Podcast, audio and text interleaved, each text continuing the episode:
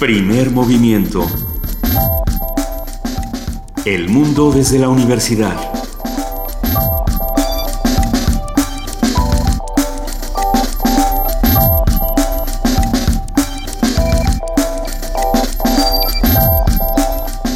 Hola, buenos días. Estamos en primer movimiento, son las 7.08, a punto de dar las 7, 9 de la mañana.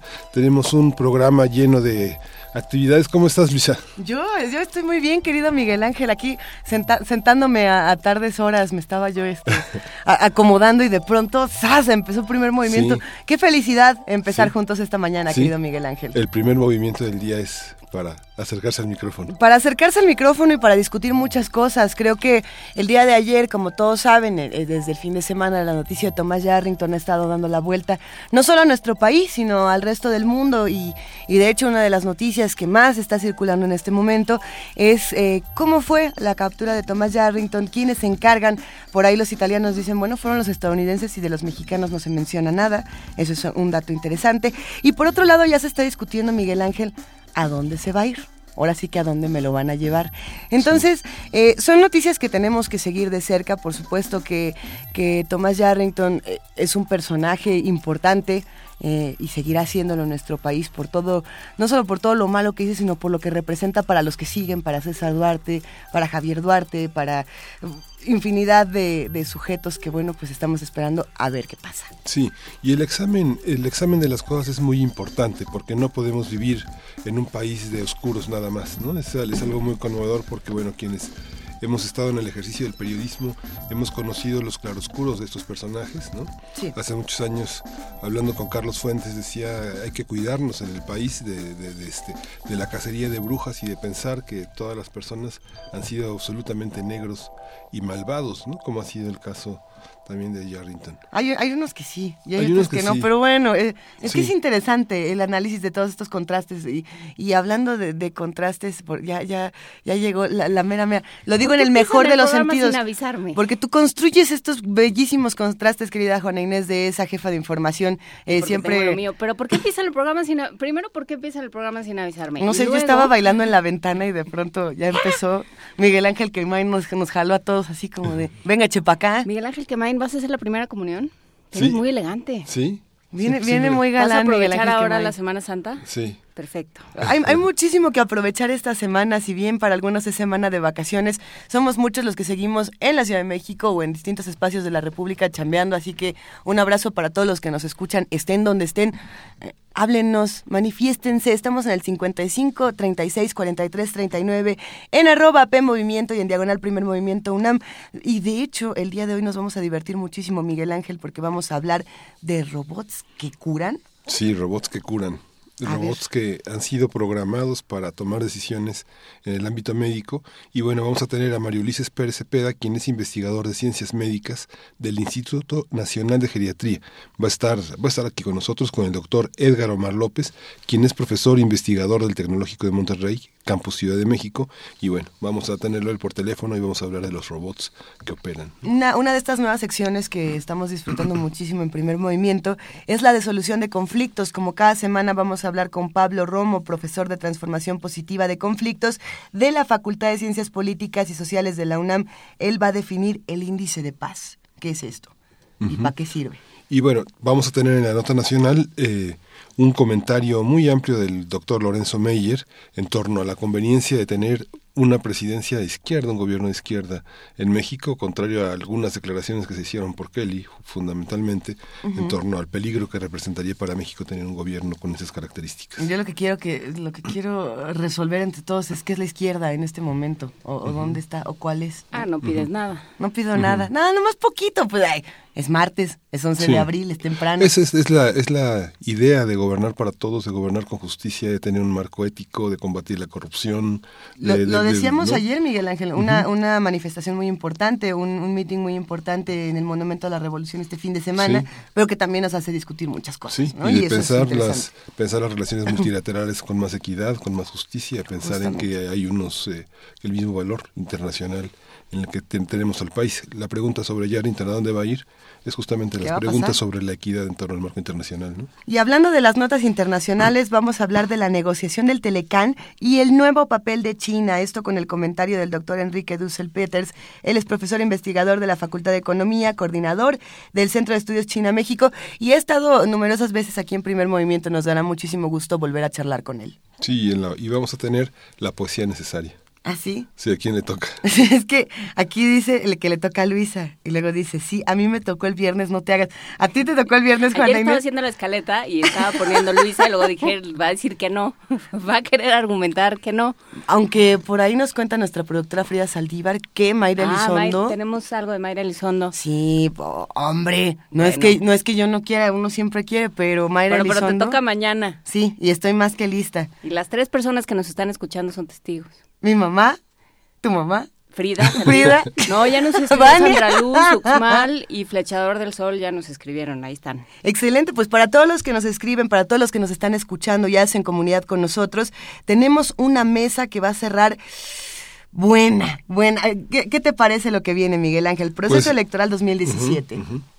Va a estar con nosotros el doctor Horacio Vives, quien es licenciado en Ciencia Política, también por el, ITAM, por el ITAM, y es doctor en Ciencia Política por la Universidad de Belgrano en Argentina.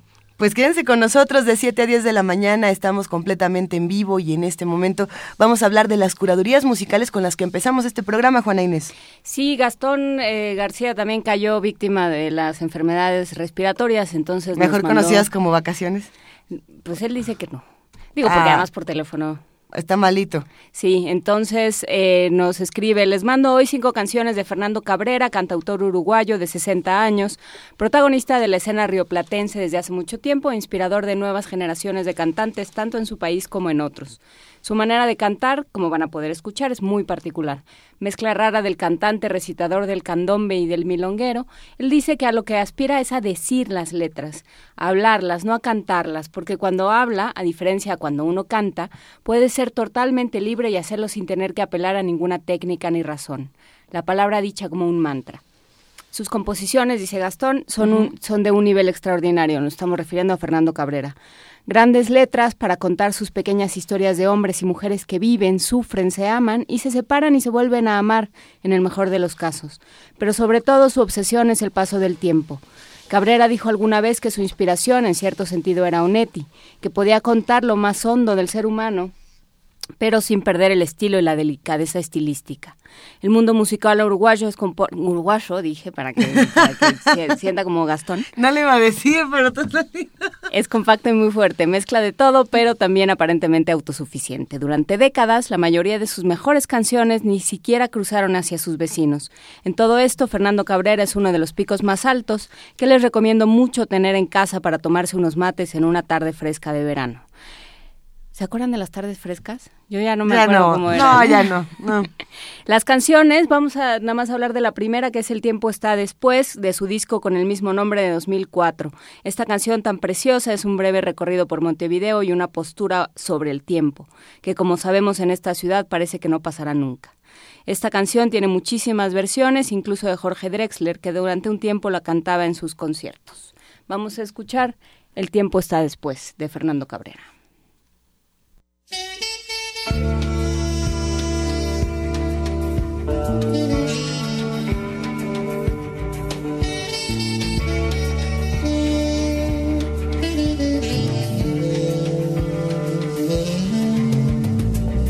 calle Yuperra del medio encuentra silbos de tristeza, aquellas filas infinitas saliendo de central, el empedrado está tapado pero allí está la primavera en aquel barrio. Se llama soledad, se llama gritos de ternura, pidiendo para entrar y en el apuro está lloviendo. Ya no se apretarán mis lágrimas en tus bolsillos. Cambiaste de saco un día nos encontraremos. En otro carnaval tendremos suerte si aprendemos que no hay ningún rincón, que no hay ningún atracadero que pueda disolver en su escondite lo que fuimos. El tiempo está después.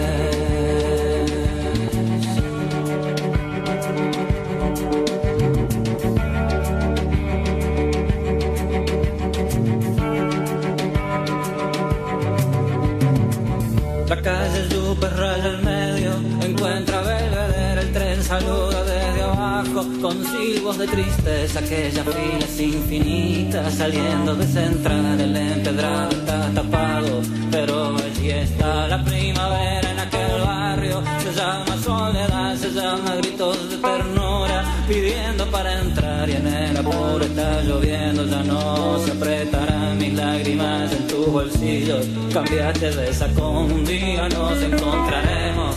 En otro carnaval, tendremos suerte si aprendemos que no hay ningún rincón, que no hay ningún atracadero que pueda disolver su escondite. Y lo que fuimos el tiempo está después.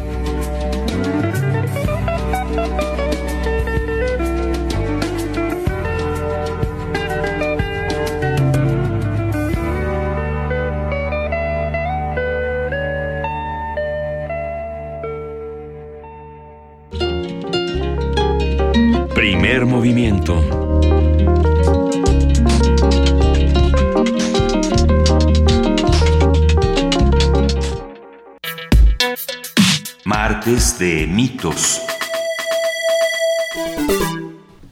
La tecnología ha adquirido un lugar cada vez más relevante en distintas áreas del conocimiento, como en el caso de la medicina, campo para el que continuamente se están desarrollando nuevas herramientas y descubrimientos científicos que pueden ser de gran ayuda.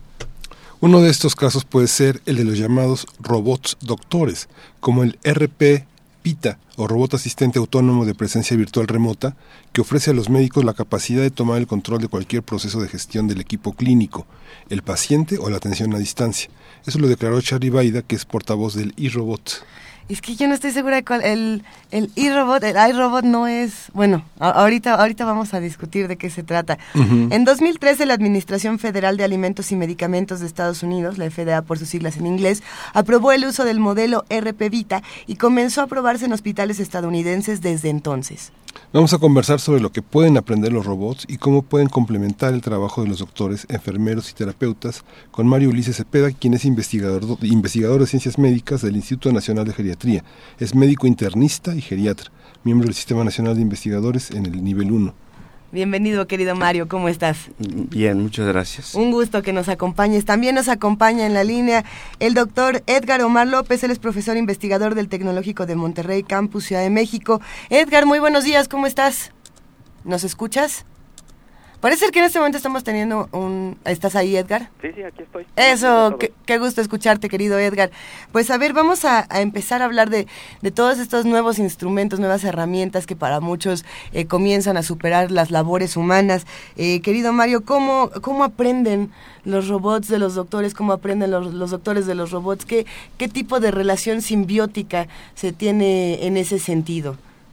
Bien, eh, los robots pues aprenden mucho de nosotros, prá- prácticamente todos nosotros los, los, los enseñamos a, a hacer distintas tareas que nos permiten eh, generalizar muchas de las actividades que nosotros quizás no podríamos, con el don de la ubicuidad, hacerlos muchas veces, replicarlo de la misma manera y de una manera sistematizada. Eso es lo, lo interesante que podemos hacer con los robots. Los robots, eh, ahorita Edgar me- me- no me dejará mentir, pero también ellos pueden aprender con inteligencia artificial. eh, eh, Por hoy su en cuenta, día. digamos. Mm, Por su cuenta, claro. Eh, Hoy en día, por ejemplo, a un robot se le puede cargar cual- casi cualquier cosa y puede trabajar con el Watson.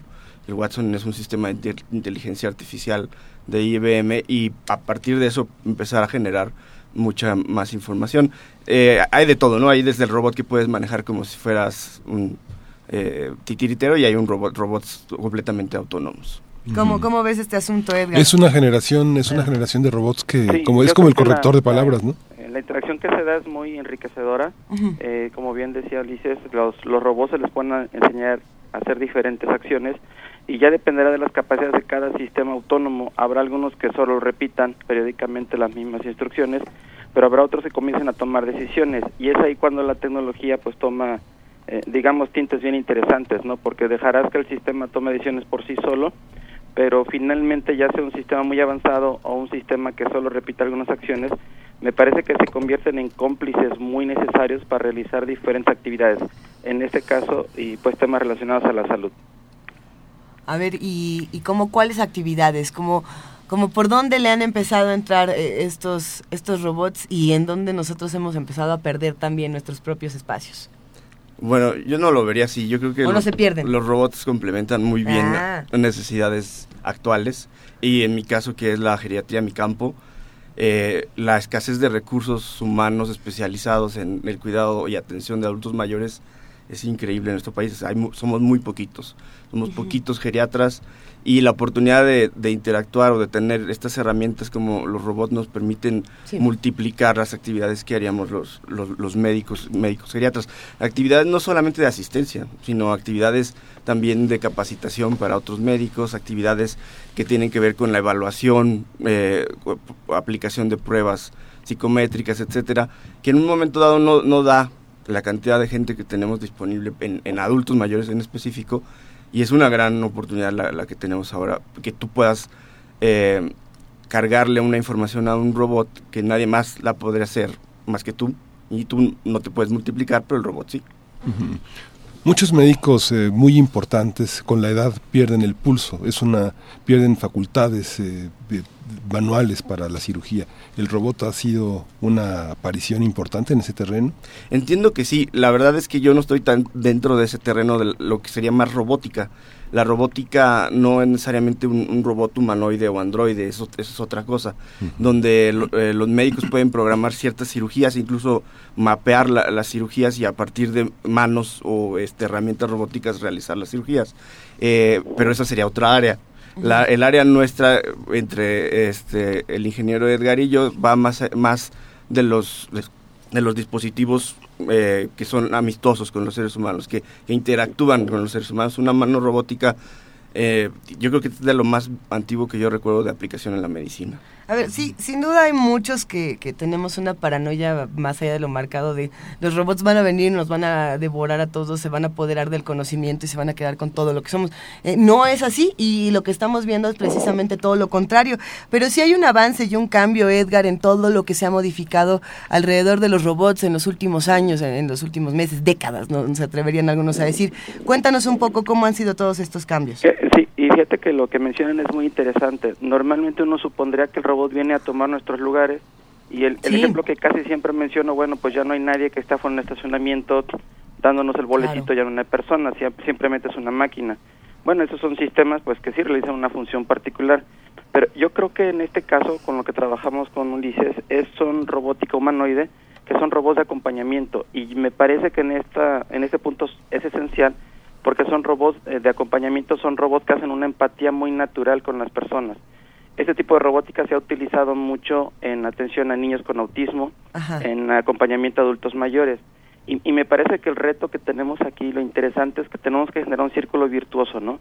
Eh, obviamente Claro. es el círculo de la familia, es el círculo del experto, del, del terapeuta, del geriatra en este caso, pero también está la cuestión tecnológica. Y me parece que si todos juegan el papel o el rol que tienen en diferentes puntos, se genera, se genera un ecosistema muy interesante, donde a final de cuentas eh, se hace un acercamiento hacia el paciente, se transmite la información más eh, de manera más veraz, se da una información que aunque pudiera ser repetitiva, como bien decía Ulises, bueno, el robot lo puede hacer y, y siempre, y termino esta parte, yo siempre Ajá. he dicho que el robot eh, ayuda a ser un puente, un puente entre el alumno y el profesor, un puente entre a quien queremos informar y quien está informando, un puente entre el enfermo y el terapeuta.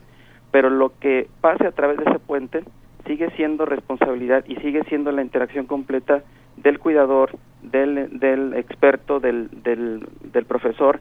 Es decir, el robot hace una empatía natural, pero forma parte de un círculo, no viene a sustituir, sino más bien viene a acompañar.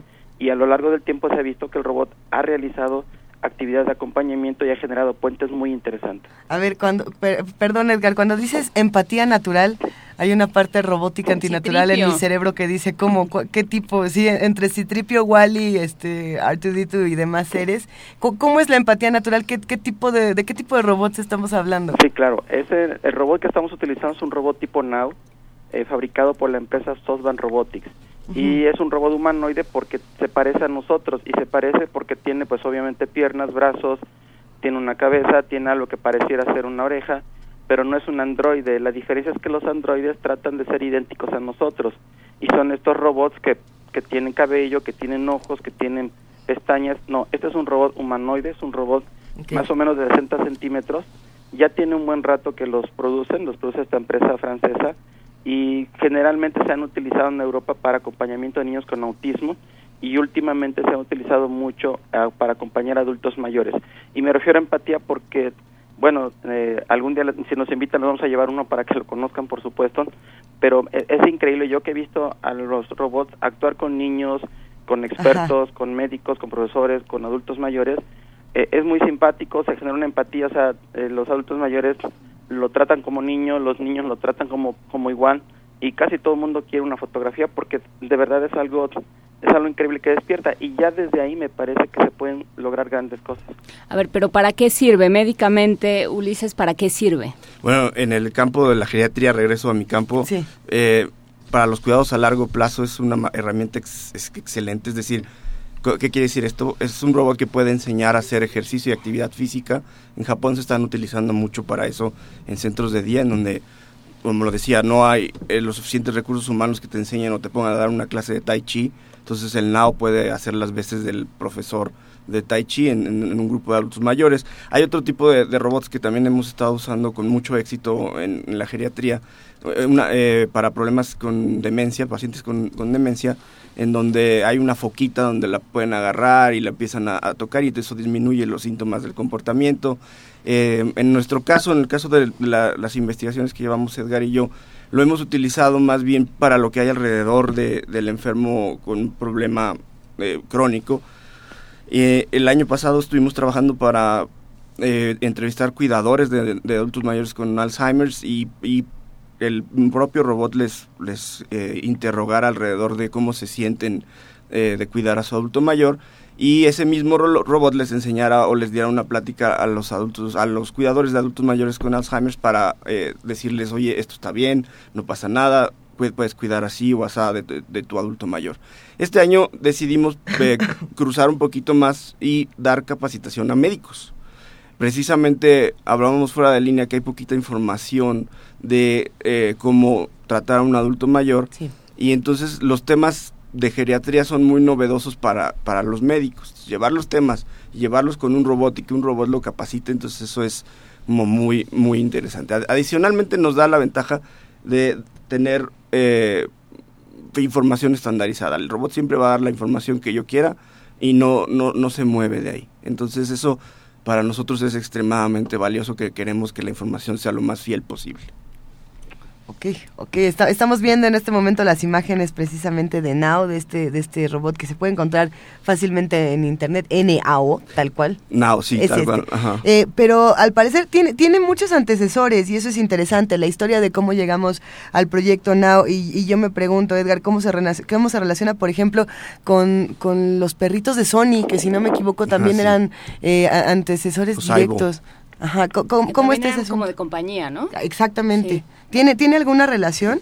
Sí, sí, quienes hicieron los perritos Now, eh, olvido el nombre del inventor, sí. Eh, eh, formó parte de este consorcio y después se mudaron a Francia para hacerla, en un principio se llamaba Aldebarán esta empresa, después bueno cambió su nombre y justo de los creadores de, este perrito salieron los creadores de, de Now. Now tiene un hermano mayor que se llama Pepper, es un robot, pues es más alto, yo diría que es como de unos 60 eh, no es como casi un metro, un metro diez. Y este robot, a diferencia de, de Now, que como ustedes lo pueden ver en las imágenes, cuando tiene piernas, tiene tórax, es decir, tiene una, un, cuerpo bien definido. Este robot Pepper es un robot que tiene una pantalla en, el pecho y se mueve a través de llantas, es decir, pareciera que tuviera como una especie de falda y se desplazan.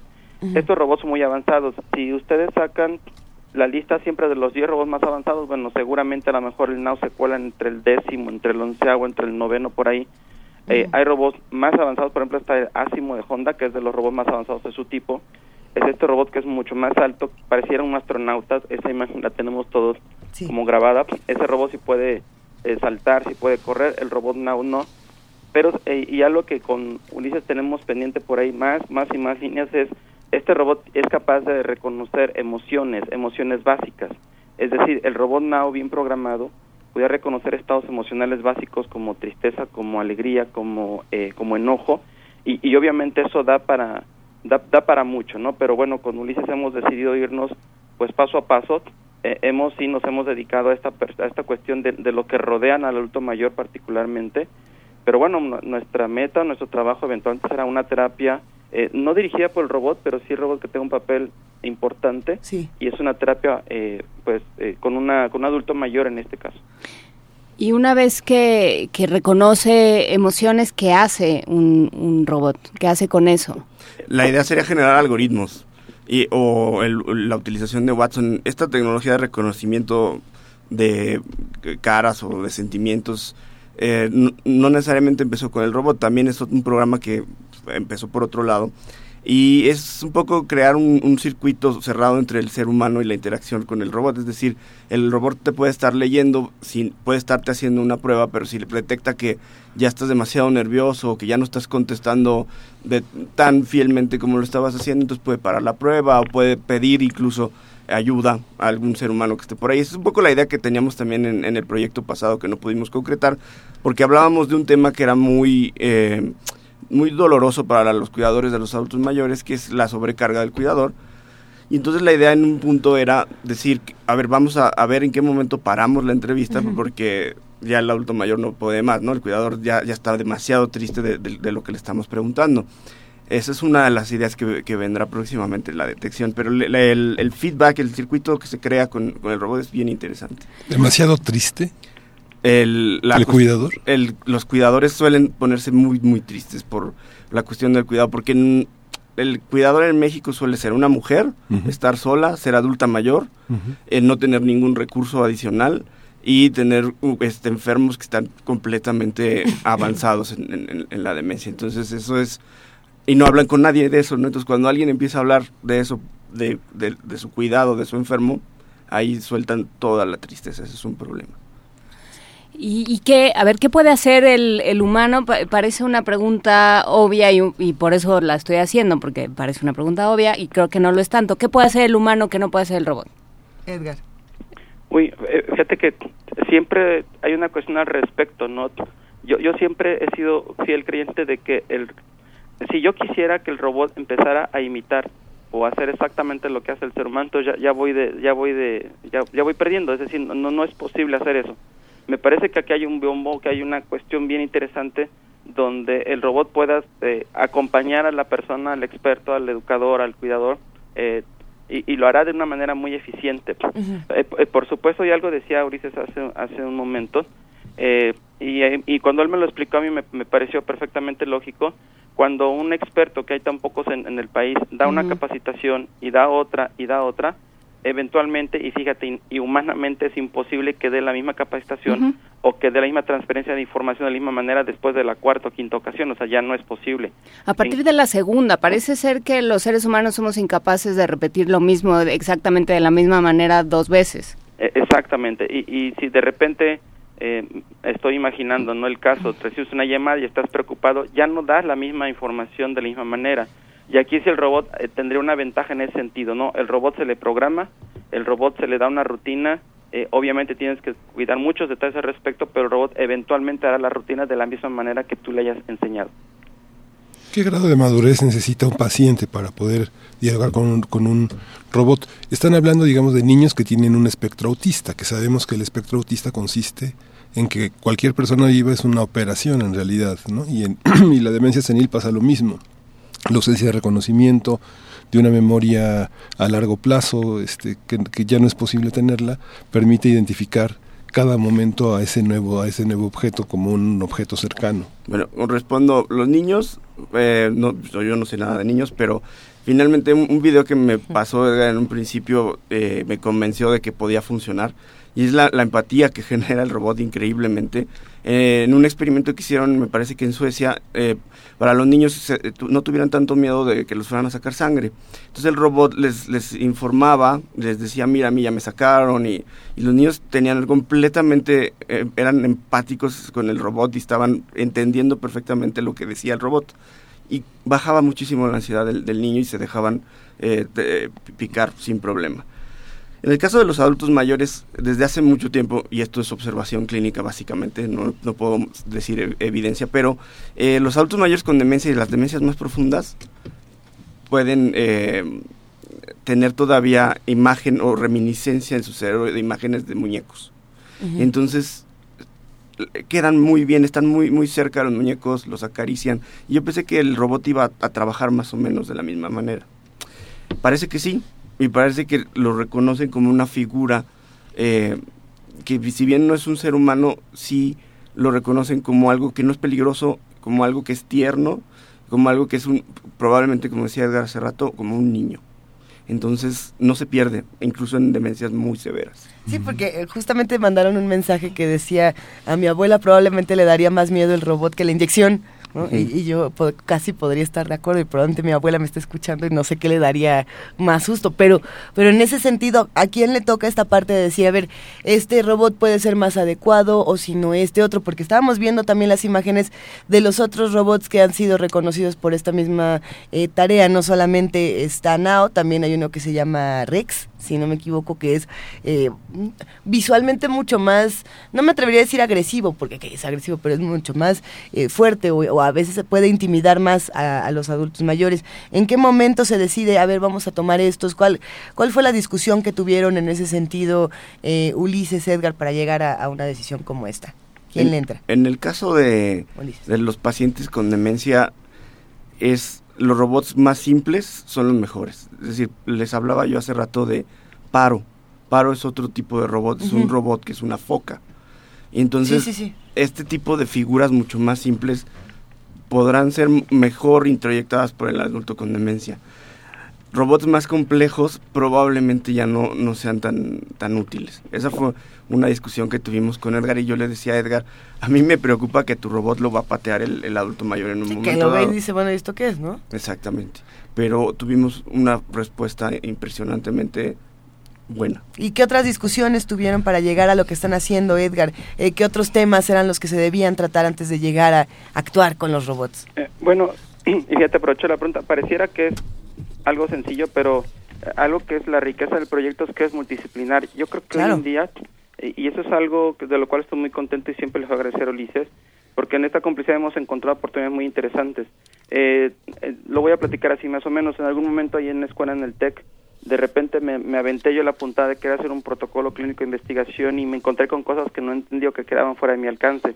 Hasta que dije, bueno, ¿por qué mejor no voy con quien sí hace esos protocolos? Y de repente el, el robot o esta plataforma robótica se convierte en un engranaje que pudiera funcionar en una maquinaria mucho más complejo elaborada como pues obviamente la cuestión de educación o en la cuestión de salud.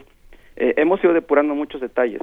Yo le, he dicho muchas veces, a ver, dime qué quisieras que hiciera el robot y hay veces que he dicho, no, eso no se va a poder.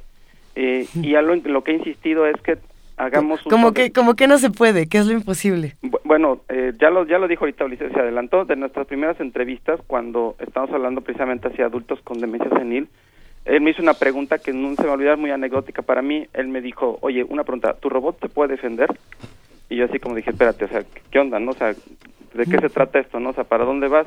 No, Simón dice que no. Sí, sí. Ahí me, me, hizo para atrás, dije, bueno, pues, ¿qué pretende este señor? ¿No? O sea, ¿de qué se trata esto? Ajá. Pero obviamente hemos ido depurando. Lo que le dije, bueno, pues el robot se pudiera recostar en el piso, taparse el rostro.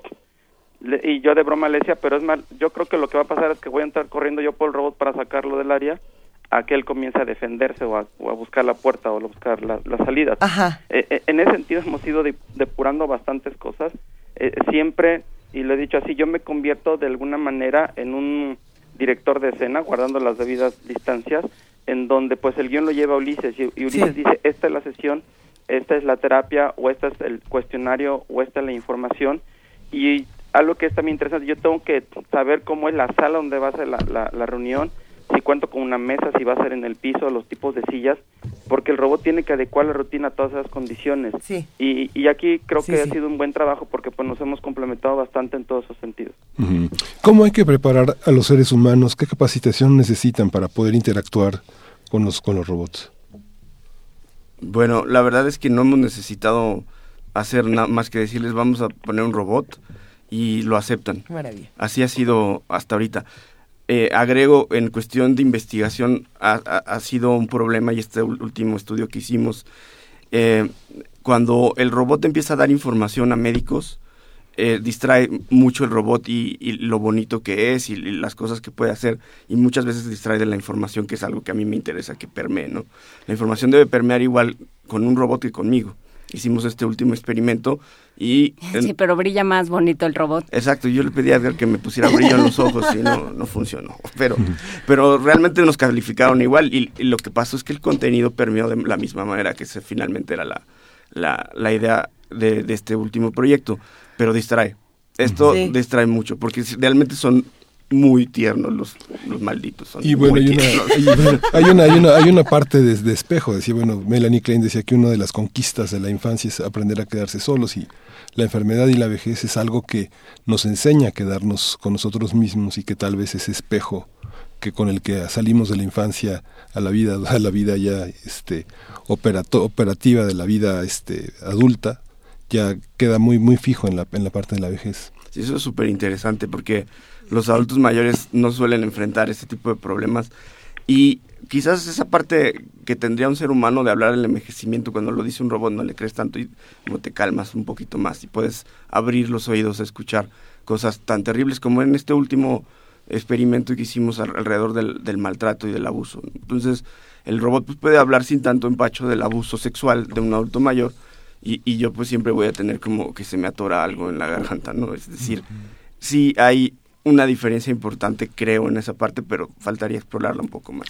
Se, se comunicó con nosotros Moda Culta, a quien le mandamos un gran abrazo. Dice, por el tema que están tratando es conveniente leer, por supuesto, sueñan los androides con ovejas, eh, con ovejas eléctricas. Aquí le puso mecánicas, pero se puede decir Eléctricas, las dos. es eléctricas. De Philip K. Dick. Eh, y qué, qué, qué bonita coincidencia, porque precisamente el día de ayer fue el cumpleaños de Híjole, uno ya de... vas a poder hablar de Blade Runner. Ya lo, ya lo pude hacer. Es el cumpleaños de Nexus 6, que es León Kowalski. Y lo digo porque es interesante pensar en lo que nosotros pensábamos que era inteligencia artificial, lo que nosotros pensábamos que era un replicante, a lo que estamos viviendo hoy en día y a las funciones que realmente puede tener este tipo de inteligencia. Eh, yo me pregunto también para cerrar, Edgar, ¿qué sigue? Y, y qué otras funciones, cómo, hacia dónde van a llegar estas ¿Qué investigaciones tan que están accesibles van a ser que nos están preguntando? también. Bueno, la verdad es que cada vez los sistemas autónomos son muy accesibles. Digo, tú ya vas caminando y ves un dron volando y casi ni volteas a verlo, ¿no? O sea, estás plenamente acostumbrado. O vas en una plaza y te encuentras que venden estos robots porque finalmente son sistemas autónomos que solo barren y ya no nos llaman mucho la atención. Eh, me, me parece que debe ser un esfuerzo Sí. y, y no habría que no habría que, eh, que conformarse y seguir insistiendo más. Y lo voy a decir, algo que a mí me, me han mencionado mucho, dice, bueno, el robot ustedes lo hicieron, porque eso siempre, casi siempre me han cuestionado, y yo les contesto, no, dentro, bueno, al menos en el TEC de Monterrey hay investigadores que hacen robots desde cero y que los programan y los construyen. En mi caso, no, yo los he utilizado, se han comprado, pero se han llevado en entornos de educación, en entornos de, de, de- cuestiones con niños con autismo aquí en México y también obviamente ahora con adultos mayores. Me parece que cada vez vamos a ser más eh, permisibles todos nosotros hacia este tipo de sistemas. Y algo mencionaban hace rato en la mesa y yo tengo el ejemplo perfecto. A mi abuela le, le daba pánico el control remoto de la tele, deja todo el robot, o sea, Así. No sabía ni cómo hacer, prefería pararse y encender la tele, pero poco a poco y eventualmente, ante tanta cuestión de tecnología y que nos acerca mucho, pues esto eh, eh, esto ha generado un, pues un camino muy natural. Me parece y eso ha sido para mí formidable entender cada vez más que tanto niños como adultos mayores no- nos abrimos ante un sistema como este. Tiene que ver el encanto del robot, eso sí lo tengo que decir, pero cada vez eh, van a ser más los ejemplos de, de- de aplicaciones o plataformas robóticas que nos permitan lograr mejores resultados. Me parece que eso es algo fundamental. Venga, pues ¿dónde vamos a conocer más de lo que están haciendo? de ¿Cómo nos acercamos a ustedes, Ulises? En la página del Instituto Nacional de Geriatría www.geriatria.salud.gov.mx. Ahí podrán encontrar mi mini sitio de Mario Ulises Pérez Cepeda y van a encontrar todos mis proyectos, entre los cuales está el, de los robots cuidadores. Me parece que Héctor, eh, Edgar debe tener su parte en el TEC. ¿Tienes tu, ¿Tienes tu página, Edgar, para que estemos en contacto? Más que una página, bueno, es la página de la Escuela de División de Ingeniería y Arquitectura del Tecnológico Monterrey, Campus Ciudad de México. Pero bueno, más en corto, pues mi correo electrónico es edlopez, así seguido, de Edgar López, edlopez, arroba, y tesem, que son las iniciales de nuestra institución, punto mx. Eh, han, hemos tenido proyectos de educación, ahora cuestiones de salud, y pues seguimos insistiendo, la verdad es que ha sido muy gratificante, logran muchos resultados y pues todavía nos falta mucho más. Venga, pues un verdadero placer que nos hayan acompañado esta mañana. Mario Ulises Pérez Cepeda y Edgar Omar López estaremos en contacto para saber eh, qué ocurre con estos cuidadores eh, y, hasta dónde van a llegar, a ver eh, hasta dónde crece esta inteligencia artificial. Si es, no, es que ya esa será discusión de otro día. Ahí sí, porque tengo otro proyecto con otro investigador, podemos hablar de inteligencia artificial y un poquito más de tecnología vestible y cómo se realiza el cortocircuito que preguntaban hace ratito que no va y viene, la, eh, pero esto puede ser otra, otro día. Bueno, se pondrá muy bueno. Muchísimas gracias a ambos. Gracias, Edgar. Un saludo a todos ustedes. Gracias a ustedes. Adiós. Saludos. chao. Gracias, Ulises.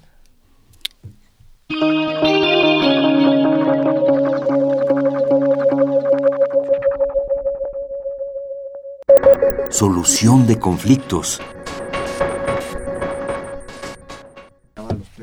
Son las 7 de la mañana con 49 minutos. Sí, fuera del aire seguimos aquí en, en, el chisme de qué es lo que hacen estos eh, robots, si son inteligentes, si no lo son. Si hay robot, también se dedica a hacer estas barredoras que, que a veces se atoran o no se atoran. Y si usted tiene una en casa, pues cuéntenos cómo es su relación con esta tecnología inteligente, que algunos no, no creen que sea tan inteligente. Estamos en arroba P Movimiento, en diagonal Primer Movimiento UNAM y en el teléfono 55 36 43 39. Esta fue una primera primera manera quizá de resolver cierto tipo de conflictos, pero para hablar precisamente de solución de conflictos, ya se encuentra en la línea Pablo Romo. Él es profesor de transformación positiva de conflictos de la Facultad de Ciencias Políticas y Sociales de la UNAM. Qué gusto escucharte, Pablo. Buenos días. ¿Qué tal? Muy buenos días. Eh, vamos a hablar precisamente del índice de paz. Así es, fíjate que, bueno, yo creo que pues, los conflictos, los conflictos sociales, eh, son fundamentalmente eh, se transforman en búsqueda de la paz, ¿no? Y la paz, eh, la pregunta que, nos podemos hacer, bueno, ¿qué es la paz? La paz, hemos dicho, no es una palomita, la paz se podrá medir. Y esta es justamente la pregunta que se han hecho en el Instituto de Economía y Paz de, en Londres. Y es muy interesante porque empiezan a ver una serie de indicadores indicadores que eh, para tratar de entender este cuáles son las expresiones que necesitan para la paz. Y eh, estos indicadores tienen dos eh, dos aspectos. Uno como hemos dicho en algún momento eh, la paz negativa. Es decir todas aquellas cuestiones que significan violencia que están relacionadas con los temas de de conflictos armados. Y por el otro lado, tenemos la paz positiva, que habla también de una serie de indicadores. Estos indicadores de, paz positiva, por ejemplo, eh, este instituto, en colaboración con eh, eh, un profesor del CIDE y un grupo de expertos en México, elaboraron para México un informe muy interesante Dentro de los indicadores de la paz positiva, hay algunos que creo que nuestro auditorio puede estar muy interesado, porque eh, significan de alguna manera em, eh, las expresiones de las que hemos hablado en otros momentos sobre la eh, cómo se procesan los conflictos y cómo está la población en capacidad de confiar en las instituciones que los procesan. Eh, eh, uno de ellos se llama el buen funcionamiento del gobierno, entorno empresarial sólido, el libre flujo de información, bajos niveles de corrupción, altos niveles de capital humano, distribución equitativa de los recursos humanos, eh, perdón, de los recursos económicos, buenas relaciones con los vecinos, aceptación de los derechos de los demás. Estos son los indicadores de la paz positiva. Por la parte de la paz eh, eh, negativa, es decir, la paz que hace referencia a los temas de violencia, están, por ejemplo, la criminalidad percibida en la sociedad, eh, oficiales de seguridad y policía, homicidios, población encarcelada, acceso a las armas pequeñas y armas ligeras, la intensidad del conflicto, manifestaciones violentas, crímenes violentos, inestabilidad política, terror político, importación de armas convencionales, impacto del terrorismo, muertes por conflictos organizados, internos, número de conflictos eh, luchados, gasto militar, personal de Fuerzas Armadas, en fin, una serie de, em, de, de, indicadores que van señalando eh, cómo eh, hay violencia en un país. Y entonces van colocando, van, van tratando de hacer un estudio de los países y con la información que van obteniendo. Esto es muy delicado también, con la información que van obteniendo. Porque, eh, Pablo, ¿tiene que ver no solo con la, con la cantidad, sino con la calidad de la violencia? ¿Es así? Eh, eh, estos, estos indicadores ayudan a cruzar percepciones con números duros, con, por ejemplo, gasto militar, gasto personal este, de policía por cada 100.000 mil habitantes, este tipo de, de indicadores que son a veces datos duros y a veces son percepciones simplemente. Los van mezclando tratando de hacer una, un, un, conjunto muy amplio, de una base de datos amplio, que pueda dar un resultado de un, para hacer un rank, para hacer un, un índice de quién es el país más, más eh, eh, pacífico, cuál es el más violento. Por ejemplo, el país más pacífico, indiscutiblemente, eh, para todos va a ser Islandia, ¿no? Islandia se convierte en el país más pacífico. Y, y, yo recomiendo mucho al auditorio que este que visite la página de visionofhumanity.org es este o el índice de paz que lo busquen en googleen un poco ahí lo van a encontrar es, es, fantástico realmente interesante es discutible hay que discutirlo porque la, la paz se puede medir con estos números sobre todo cuando hay países y en los cuales la, la información que aporta es de dudosa calidad pero mm. bueno, podríamos. Y por eso, fíjate, el ácido debate que hubo hace una semana, una semana y media, del nombramiento de la directora del INEGI. Claro. No es gratuito. O sea, ¿por qué, lo, ¿por qué hay ese ácido debate? Porque en el fondo es muy importante la información que aporta en una instancia eh, tan eh, sensible, y sobre todo para poder eh, señalar índices de pobreza, índices de, de, marginación extrema, etcétera, ¿no? Y eh, bueno, pero a pesar de eso, tenemos nosotros este índice que es muy interesante del Instituto de eh, Economía y Paz, que hacen desde Londres, y México participa. México está, este, llegó, eh, perdió, perdió en los últimos eh, eh, ¿cómo se llama? En el último año, 4.3% se deterioró la paz, según este informe, y con respecto al año pasado. Y, parecía que se iba mejorando, según el mismo informe.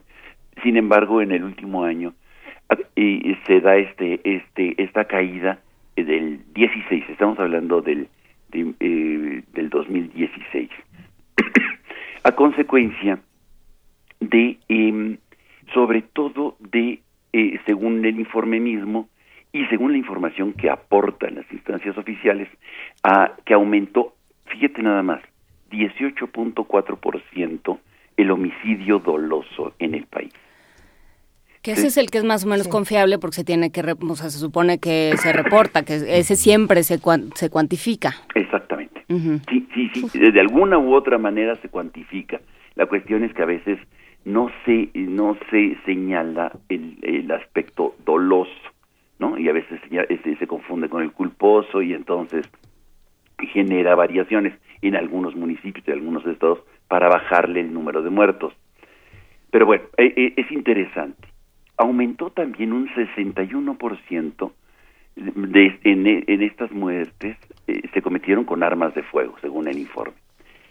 Por otra parte, tenemos que esta violencia en México causó 3.07 trillones de pesos por este esto equivale al 18% del PIB en México. Es decir, 25.130 pesos por persona eh, eh, de gastos por violencia. Pese al retroceso, según el mismo informe dice, el nivel de paz en México fue casi 14% mayor que en el 2016, en el 2016 que en el 2011. Tratan de matizar un poco ahí los investigadores. Pero lo interesante que yo creo que es eh, relevante para nuestro auditorio es al ir conociendo los datos, estos datos duros que este cómo los van mezclando con los aspectos, digamos, de la paz positiva, del funcionamiento de las instancias que procesan el conflicto o que dan certezas en la población, se van, se van generando los, eh, em, el, eh, el índice, el índice de paz a nivel mundial. Hay, tiene eh, la página, que creo que vale la pena para los que en esta Semana Santa no tienen mucho que hacer, este, meterse a la página y encontrarán el, em, el mundo, el, índice global, tiene un mapa y entonces se puede ir viendo este, qué países este, han ido evolucionando a lo largo de los últimos 10 años. Este análisis se hace, hace desde hace 10 años. Me parece que el esfuerzo es realmente muy, muy eh, importante porque evidencia a los gobiernos del mundo cómo están trabajando en favor de la paz o en contra. Y bueno, México, estamos viéndolo, que, este, que se está deteriorando está ocupando el lugar 140 de 162 países que fueron analizados. Pues eh, sí, justamente es una reflexión para llevarse a Semana Santa, Pablo Romo. o sea, justamente, vamos, este, más allá de, de aquello en lo que uno crea, no crea, este, se arrodille, no se arrodille, eh, la, la, necesidad de resurrección de este país y de sus ciudadanos es, es indiscutible. Es indispensable.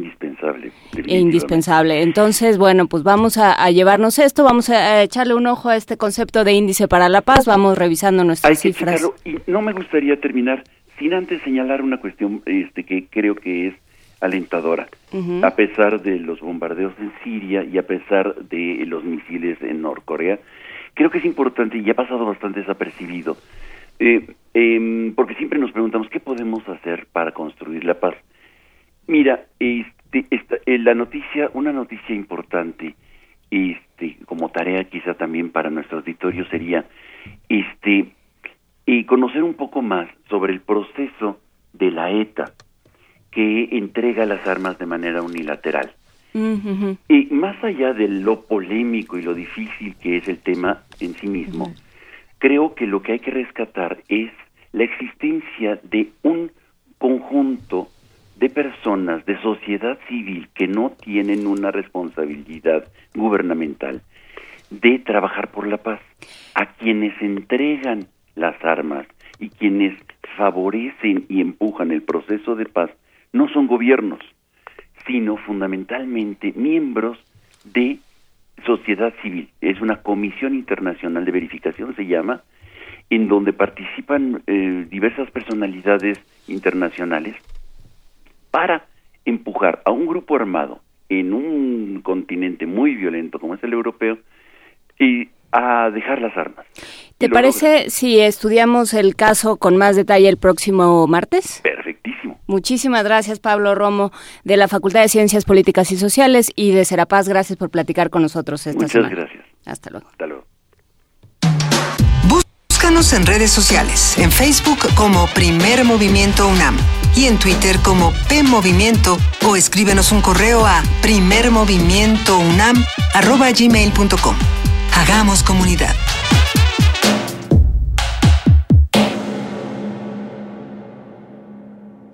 Corte informativo.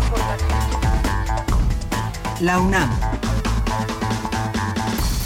Carlos Green, investigador del Instituto de Ciencias del Mar y Limnología del UNAM, señaló que en los periodos vacacionales es cuando más se producen residuos sólidos en las playas y estos posteriormente son arrastrados mar adentro por el oleaje. Bueno, hay una serie de residuos sólidos que desafortunadamente tenemos la costumbre de dejar en las playas cuando vamos de visita a las mismas y muchas veces esta basura, bueno, el mar se la lleva, el oleaje la lleva mar adentro, mientras esta basura está en el ambiente acuático puede confundir la basura por alimento. Se ha visto intoxicación de varios organismos, varios peces, tortugas ahogadas, por ejemplo, que es muy común con los plásticos de las, las latas de la cerveza, por ejemplo, o bolsas de plástico.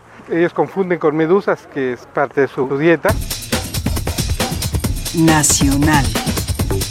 Elementos de la Policía Federal aseguraron en Toluca el helicóptero que el exgobernador de Veracruz, Javier Duarte, utilizaba para trasladarse a la Ciudad de México y a su rancho en Valle de Bravo. Josefina Vázquez Mota, candidata del PAN a la gubernatura del Estado de México, lamentó la agresión que sufrió Xochitl Galvez mientras repartía propaganda electoral. En el Estado de México el tiempo de los caciques ya se acabó. El tiempo de quienes se sienten dueños de las calles ya también ya se acabó. Y el tiempo de quienes amenazan desde la cobardía ya también se está acabando. El candidato del PRI, Alfredo del Mazo, también condenó los hechos. Es inadmisible cualquier eh, ataque, cualquier eh, discriminación, cualquier eh, acto de agresión contra las mujeres en el Estado de México y en todos lados.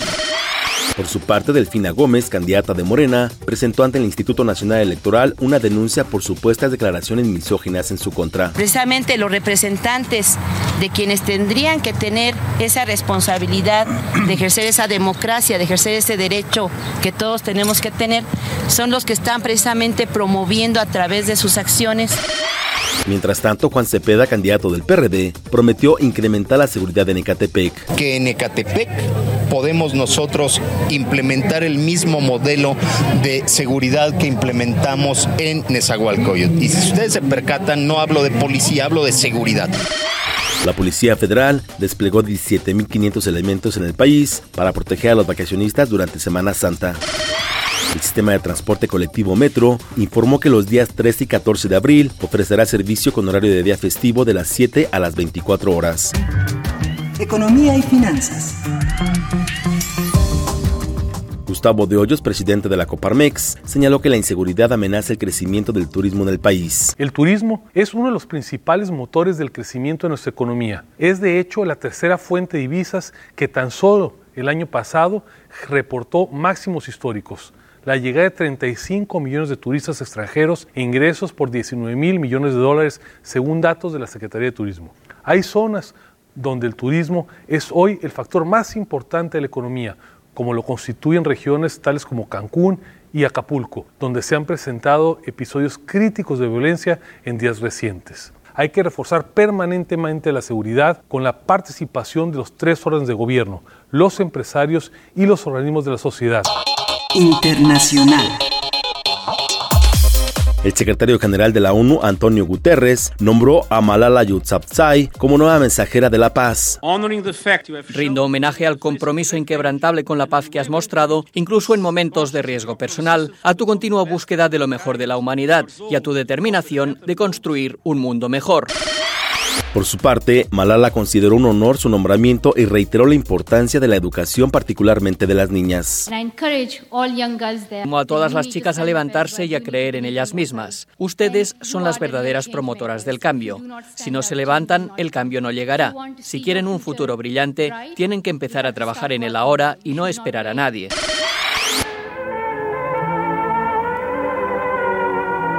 Un día como hoy. Me llamo Dolores Asúnzolo y López Negrete. Pero las gentes me conocen como Dolores del Río. En 1983 murió la actriz mexicana Dolores del Río. Es considerada una de las figuras femeninas más importantes de la época de oro del cine mexicano y la primera estrella femenina latinoamericana en triunfar en Hollywood. Evangeline, Volando a Río y Madame du Barry son algunas de sus películas más exitosas. Padre, Jesús era director del Banco de Durango.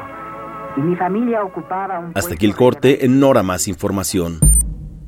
Escuchas XEUN. Radio UNAM.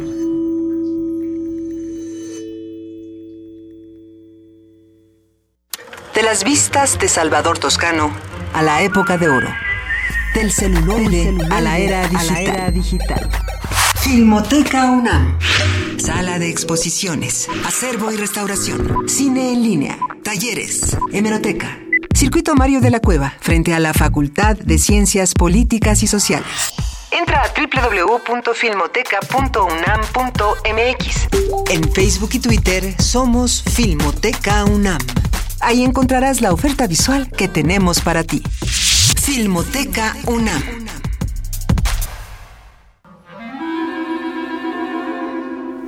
Testimonio de oídas. Música nueva en voz de sus creadores. De sus intérpretes. Un autorretrato sonoro de la música de hoy.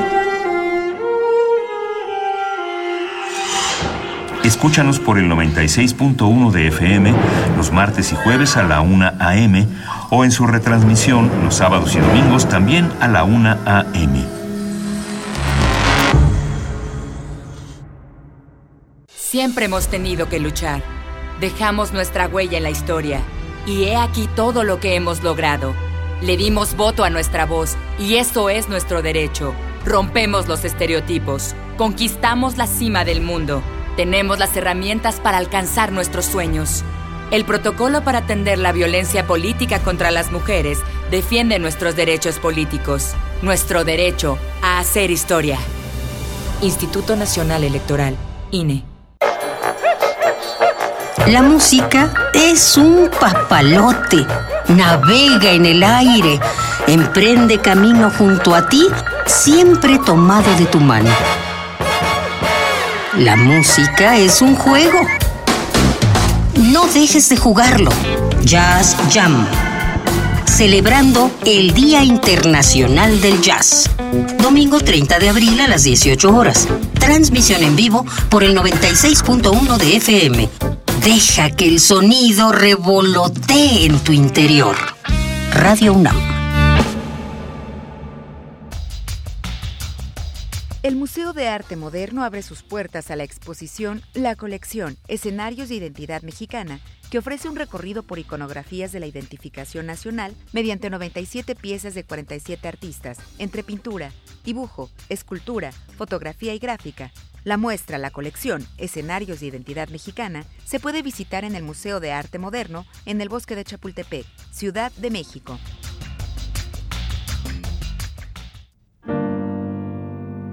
Una soprano vaga en pena. Revive el suceso que la condujo a la muerte. Locura, castigo, rebeldía. Heroínas transgresoras. Farsa trágica interpretada por Luz Angélica Uribe, para mayores de 12 años. Todos los domingos de abril a las 13 horas en la sala Julián Carrillo de Radio UNAM. Entrada libre. Ven y pierde la cordura.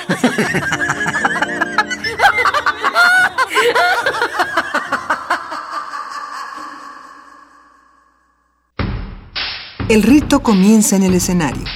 Los sonidos emergen, deambulan por el recinto, se cuelan en los oídos y estremecen los sentidos. Festival Intersección. los encuentros sonoros de Radio UNAM. Todos los viernes a las 21 horas en vivo desde la sala Julián Carrillo. Escúchalos a través del 96.1 de FM, www.radiounam.unam.mx o ven a Adolfo Prieto 133 Colonia del Valle, cerca del Metrobús Amores. La entrada es libre. Los mayores expertos del medio han sido convocados para enfrentarse a otros agentes encubiertos en una sesión musical que apelará a lo mejor de su inventiva y su dominio de la composición instantánea. Los improvisadores. Un músico visible y otro incógnito mezclarán sus estilos y destrezas en una serie de conciertos exclusivos para Radio UNAM. Martes 18 de abril, 13 horas. Agente número 1, Federico Sánchez. Agente número 2. El encuentro será en la sala Julián Carrillo de Radio UNAM, Adolfo Prieto 133, Colonia del Valle. La entrada será libre. Porque en abril los músicos también juegan.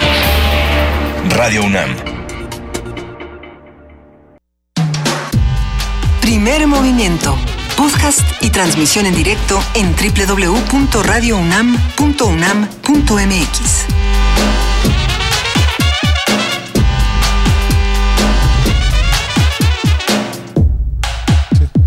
Son las 8 de la mañana con 12 minutos. Esta es la segunda hora de primer movimiento con Juana Inés de esa, Miguel Ángel Quemain y Luisa Iglesias.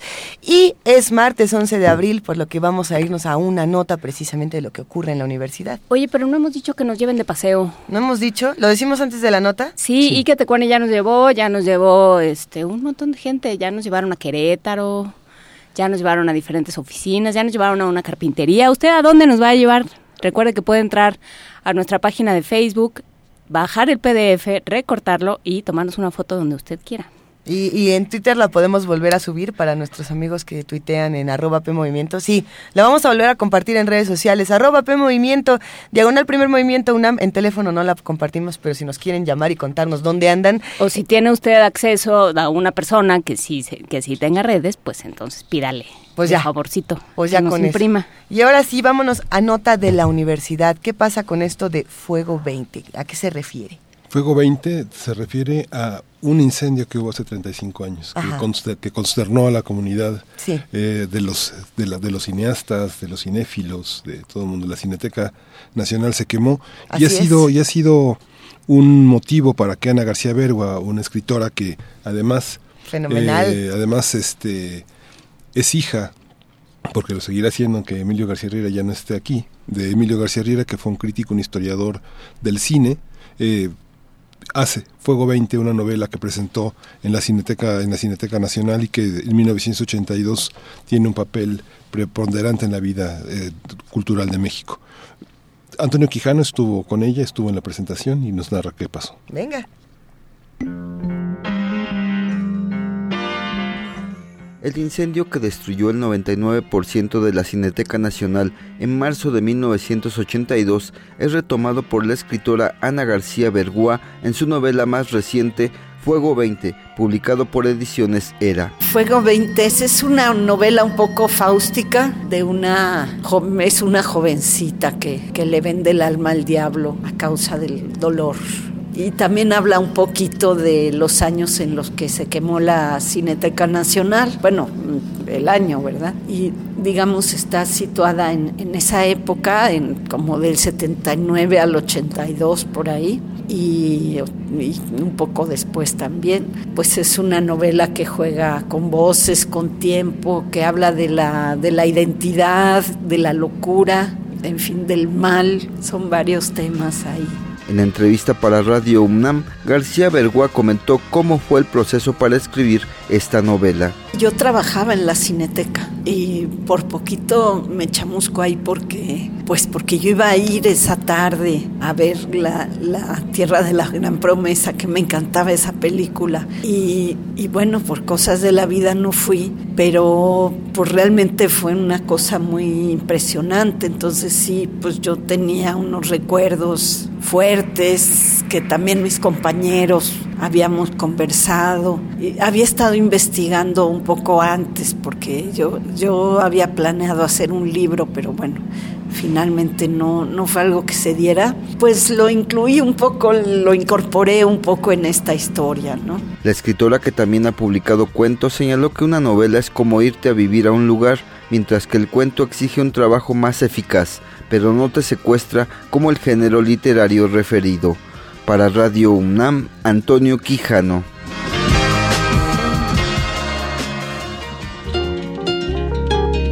Primer movimiento.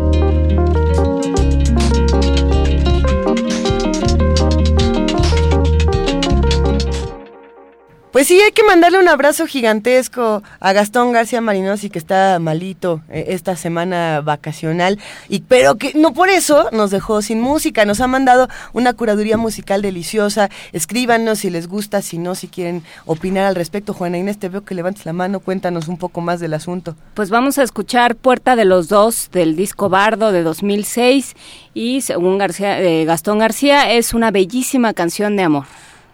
Vamos a escuchar. Venga de Orene. Fernando Cabrera, Puerta de los Dos.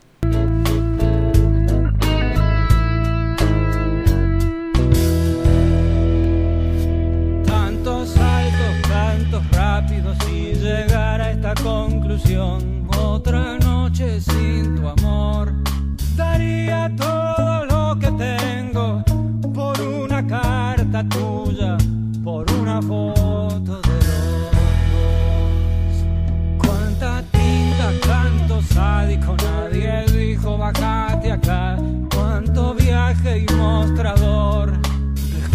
Desconocí mi documento, esa tarjeta de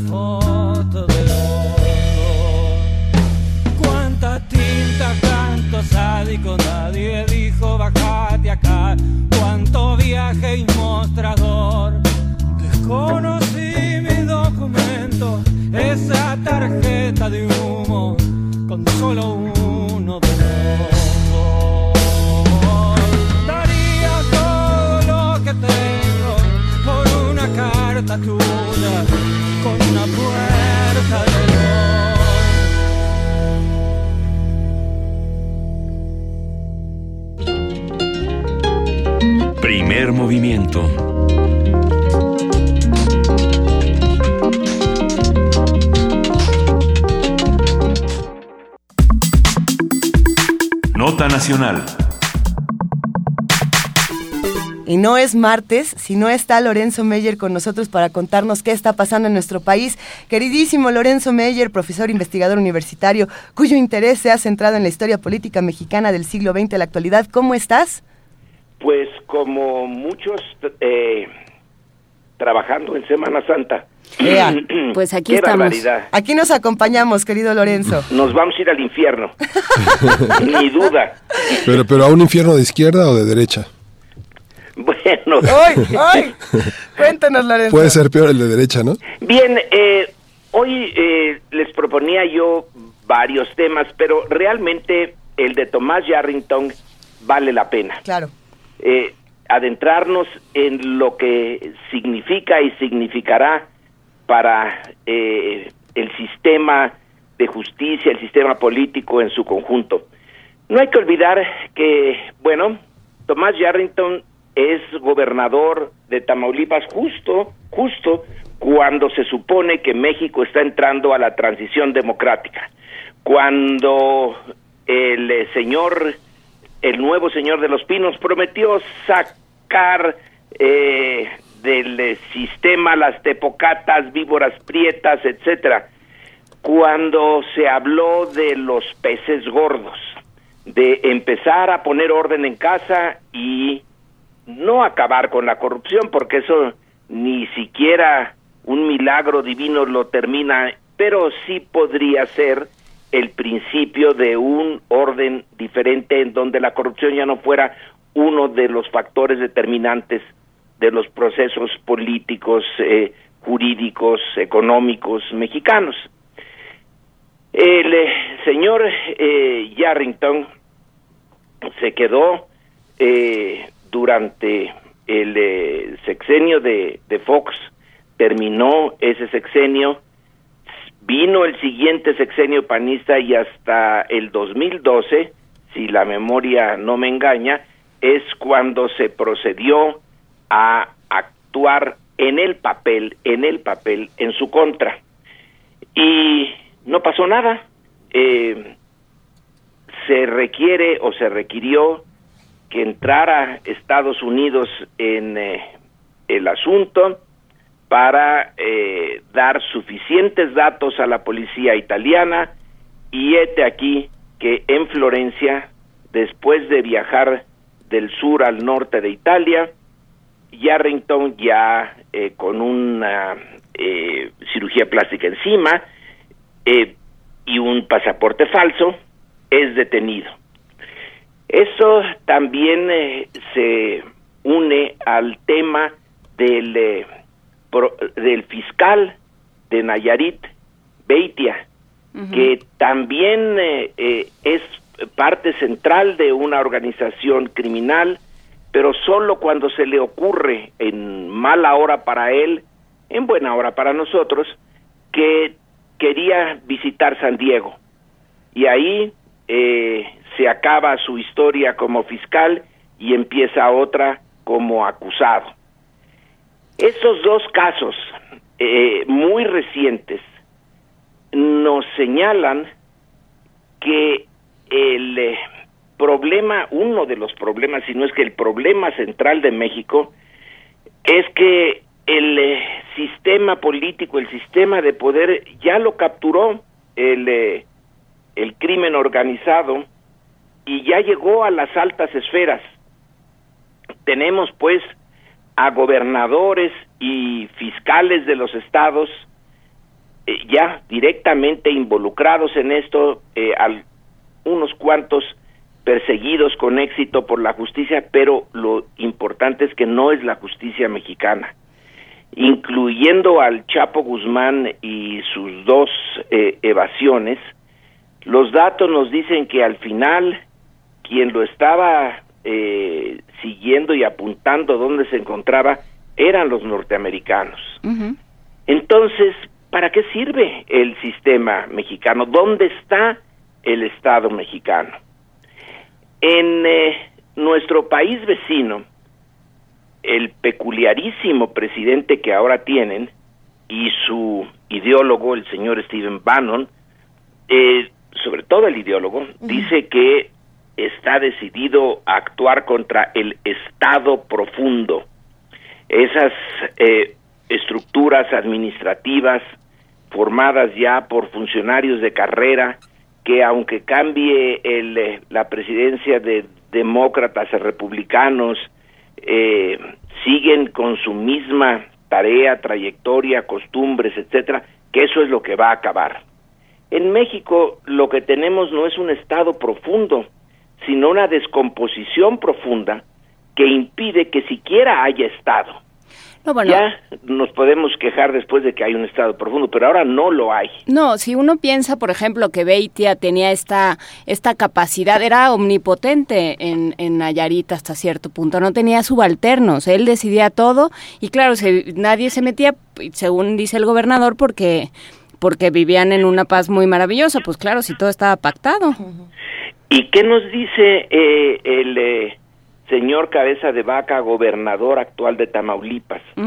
Ayer le oí eh, decirle campechanamente a Carmen Aristegui que en octubre pasado decidió quitarle las escoltas a Tomás Yarrington, pero que no estaba siendo eh, ya acusado y perseguido por la justicia mexicana desde 2012 y tiene que llegar octubre de 2016 para que se las quiten y realmente no se debieron de quitar esas escoltas, se debieron de dejar en su lugar para seguir eh, ubicando donde estaba o mejor aún, se debieron de usar las escoltas eh, que proveía el gobierno de Tamaulipas para llevarlo directamente ante el juez y que no se les escapara.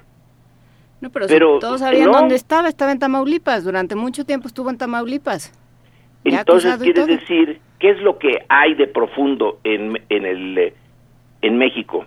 El Estado no, porque nunca nos han dejado tener un Estado, eh, siquiera para podernos quejar de él eh, al estilo de Trump, de que interfiere mucho, de que eh, regula mucho, de que pone obstáculos a la empresa privada y de que se mete en la vida de los ciudadanos imponiéndole todo desde vacunas hasta requisitos para abrir un banco y operarlo.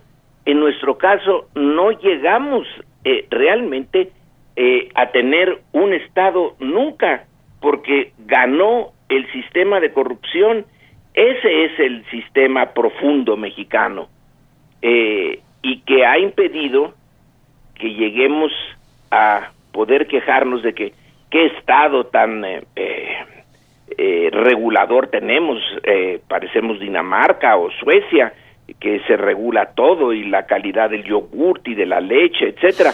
en realidad hay alguien que regula la vida social, económica, política mexicana, no sé si la cultural, pero no es el Estado. Dentro del Estado se encuentran un montón de políticos eh, de carrera, pero que no son eh, servicio civil de carrera, que no tienen la preparación ni supuestamente el compromiso de un funcionario eh, de carrera, quizá los haya en la Secretaría de Relaciones Exteriores, a lo mejor en las Secretarías de Defensa y de la Marina, algo en el Banco de México, pero lo que es en el resto, especialmente en la Procuraduría, en Gobernación eh, y en las burocracias de los estados, lo que hay es una fórmula que perpetúa la corrupción y que impide que haya realmente el Estado.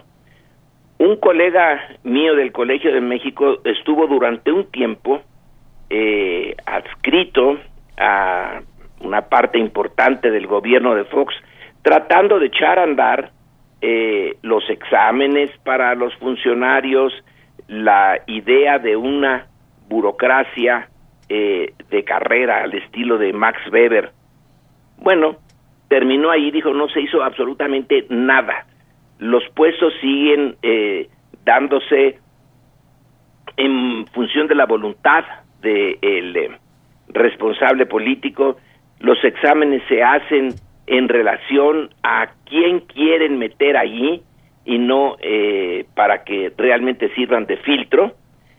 Y no hay no hay remedio. No puede haber un eh, una estructura más o menos decente del estado porque no lo permiten eh, ¿Qué es lo que vimos en el INEGI hace unos días? En el INEGI, la oh, Es Semana Santa, Lorenzo Meyer. ¿De veras quieres ir al INEGI? Pero el INEGI es el que nos da las cifras de cuántos pobres hay, dónde están, eh, que eh, todo eso que hace que funcione un Estado. Esas estadísticas que desde los egipcios eh, son indispensables para el buen funcionamiento del Estado pero tiene que ser lo más objetivo que se pueda. Y nos mandan al INEGI a un personaje que ha sido recomendado, bueno, recomendada por eh, la administración de Peña Nieto, pero que no cumple los requisitos. Entonces, ¿para qué está allí? Pues para alterar las cifras, supongo yo, y para decirnos que no, que esta vez sí ya la eh, pobreza ya bajó, bajó muchísimo. Ustedes no lo notan, pero ya bajó. Y el crecimiento económico, uh, uh, uh ese ya va altísimo. Eh, esa, esa es la, eh, digamos, la gran problemática, eh, una de las grandes problemáticas de México, que no funciona el Estado, que está eh, corrompido desde la raíz y que mientras otros se quejan de que su Estado son muy reguladores y que está asfixiando la iniciativa privada, pues nosotros eh, nos quejamos de que nos están asfixiando a nosotros y nos están dejando sin iniciativa eh, y que los dueños de eso son los Yarrington de este mundo que si tuvieron la mala suerte de toparse con Estados Unidos, bueno, pues ahí sí eh, toparon con pared, pero si no, están felices de la vida extrayendo eh, recursos, es un sistema extractor el nuestro. Y eh, bueno, hay dos eh, funcionarios o dos políticos recientes en prisiones, uno en Italia, otro en Estados Unidos. Pero ¿cuántos están fuera? Desde luego en Veracruz tenemos un ejemplo fantástico de que no sirve para nada la eh, estructura estatal que se pueden robar con impunidad, se pueden, pueden hasta avisar cuando se van eh, ir y tener unas entrevistas con los altos funcionarios de gobernación, decirles chao, eh, ya me voy, eh, a ver cómo le hacen para eh, enmendar eh, o remendar el estado de cosas que dejé y pues eh, hasta la vista compañeros. Eso es eh, un estado moderno. Pues claro que no. Qué cosa es Eh, es una pregunta. Cómo le podemos llamar a lo que tenemos en México El servicio profesional de carrera, Lorenzo, este, esa, esa a implementación ver que, hicieron, que las hicieron los- dejo eh, ahí para eh, una respuesta a la altura de la pregunta Sí, pero no hay, no- ya no hay sistema profesional de carrera, ya la destitución de los funcionarios que pu- pudieron haber pasado exámenes, capacitación, ya es una ya es una quimera, prácticamente es inexistente y prácticamente las funciones de la Secretaría de la Función Pública, a pesar de que es jurado en trabaja en que son los el protocolo de elaboración de exámenes, pues funcionan como un como una como una persona de paso, como un maniquí, ¿no? Y luego en otra parte hay unas enfermeras en huelga de hambre porque no eh, no tienen el mínimo de, de prestaciones a las que bueno una enfermera que eh, es una tarea bien delicada y a veces muy eh, desagradable la que tiene que cumplir pero pero muy necesaria y a esas eh, a esos eh, servidores públicos pues eh, como están hasta el fondo de la pirámide, ahí se les deja. Eh, las prioridades, vaya que si están eh, de cabeza en el eh, caso mexicano. Ahora, ¿cómo componer esto? Pues ese tipo de situaciones eh, como las de Yarrington y Beitia llevan ya mucho tiempo. Quiere decir que empezar a mm, modificarlas, a componerlas y llegar a un estado más o menos aceptable va a tomar muchísimo tiempo. Supongamos que en el 2018 eh, tenemos un cambio interesante vía las elecciones. Quien llegue de todas maneras no va a poder eh, entregar las cuentas eh, bien, sino apenas empezar a desbrozar este este panorama tan eh, tan desagradable. Van a tener que pasar en, si tenemos suerte si tenemos inteligencia si la sociedad más o menos eh, nos comportamos como deberíamos pues tienen que pasar varios sexenios no antes de que esto se enmiende. No seremos el único país que estaba en una eh, con un sistema administrativo atroz y en manos eh, de depredadores.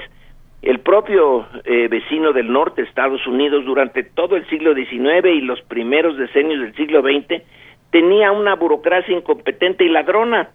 Eh, Oye, Lorenzo, y en ese sentido, ¿qué opinas de lo que pasa con, con las declaraciones de Estados Unidos, con Kelly diciendo que la izquierda no es buena para México y todas estas cosas? Pues el eh, señor Kelly se nota, eh, alguien, él respondió a una pregunta, ¿no? A la eh, pregunta de un senador.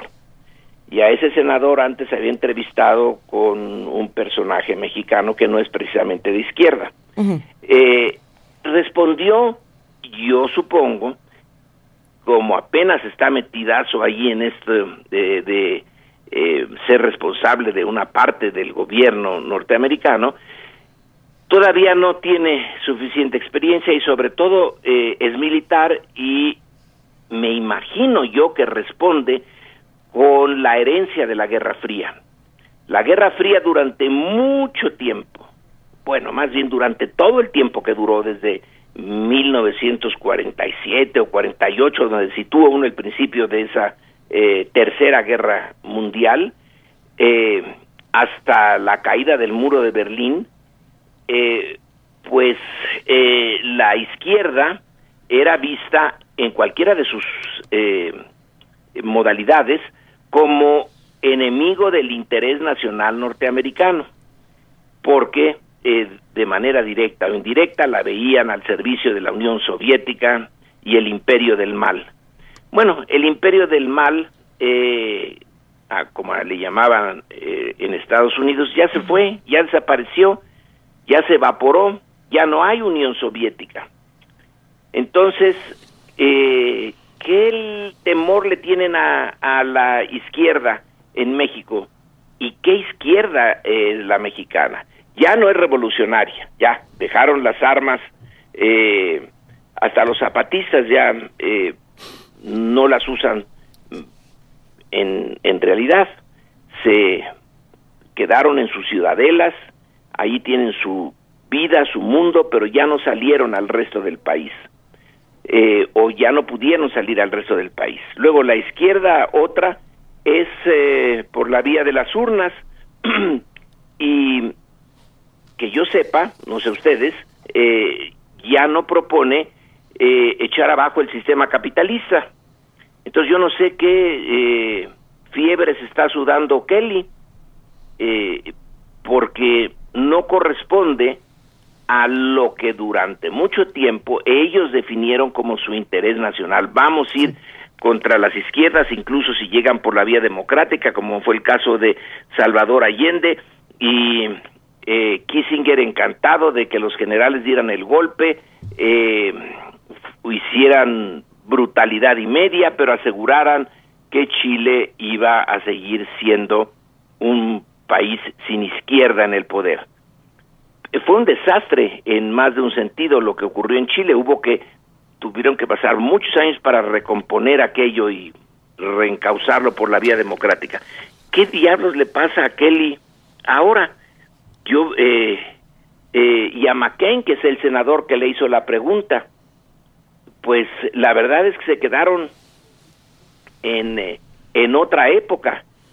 Eh, no, no veo eh, el, eh, bien eh, su razonamiento eh, y bueno, le viene muy bien, supongo yo, a la derecha mexicana, pero no estoy tan seguro de que la sociedad mexicana responda con el mismo temor que los norteamericanos o al contrario, eh, en el momento en que se ve que el gobierno norteamericano con el que no tenemos muy buena relación como sociedad, no como gobierno, sino la sociedad mexicana y el gobierno norteamericano no tienen buena relación, y desde el norte nos dicen, oigan, no vayan a darle eh, eh, un voto de confianza a la izquierda, a lo mejor eso anima a unos a dárselo, justamente porque los norteamericanos,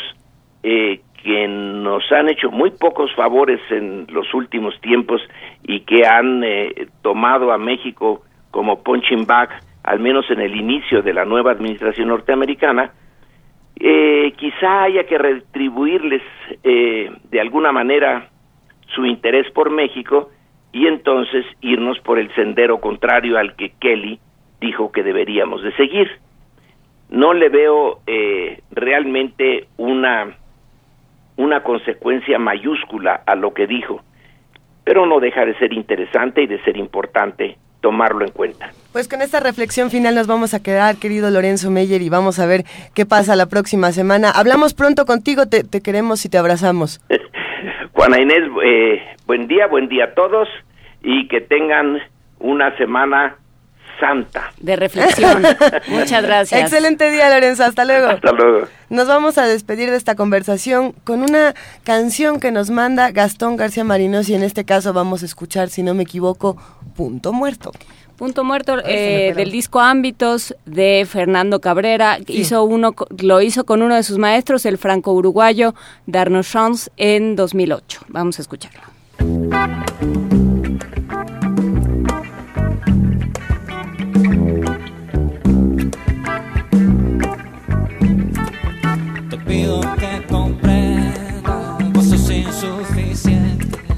Hay penas que hacen daño, hay penas que son prendas. Si acaso estoy llorando, tal vez es porque quiera. También conozco la cara del punto muerto, también te quiero a ti. No hay nada más presente en mi corazón. Te pido que comprendas,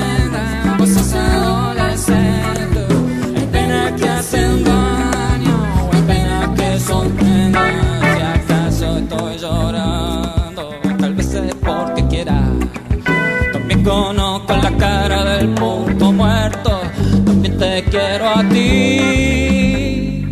No hay nada más presente en mi corazón. Tercero, te pido que comprendas, vos sos inteligente. Hay penas que hacen daño, hay penas que son prendas. Siempre estoy llorando, tal vez es porque quieras. Conozco la cara del punto muerto, también te quiero a ti.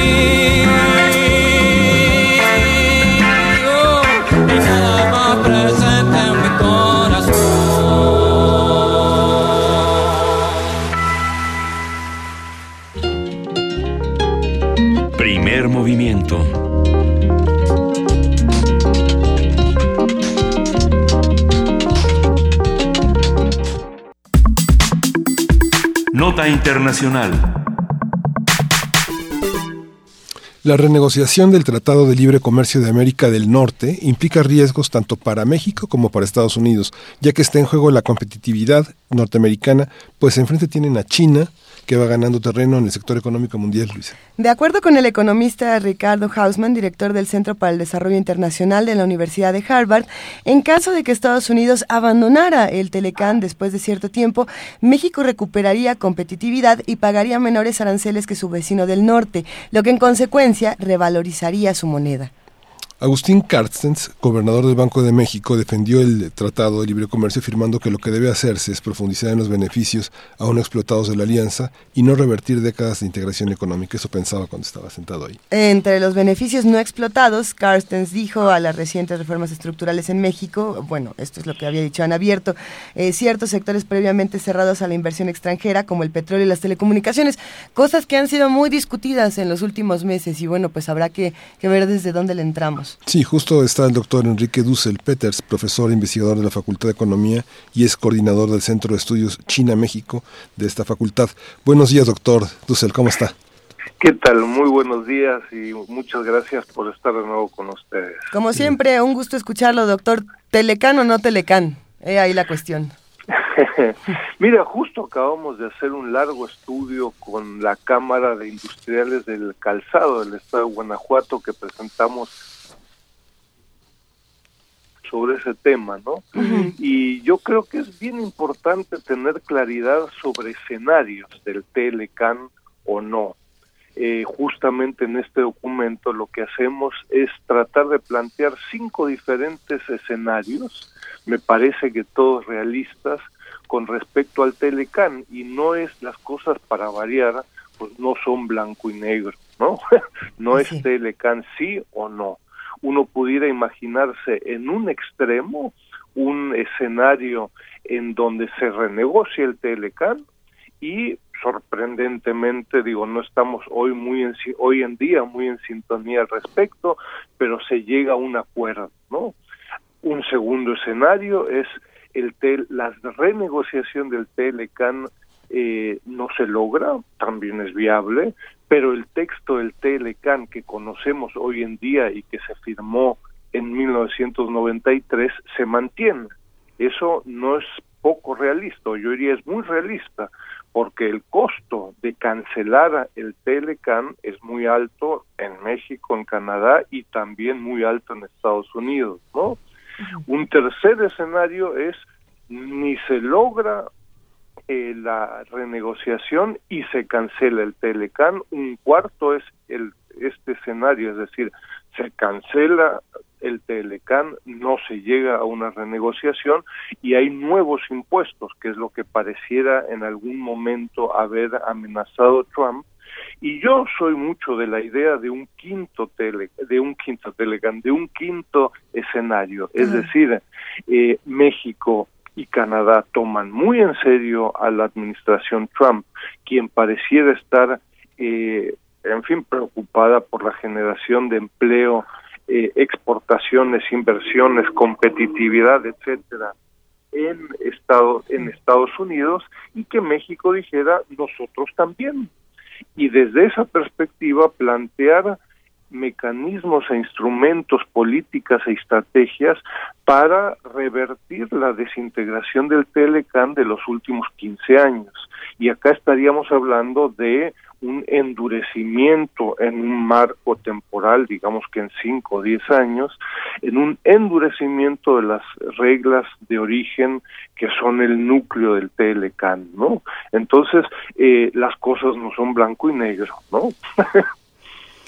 Claro. ¿Y, y cómo, y cómo eh, entra China en esta, en esta negociación? Bueno, mira, eso lo hemos analizado ahí con mucho detalle. Eh, China es, eh, nosotros planteamos ahí en múltiples documentos, es el cuarto socio del Telecan, formal no, pero real sí.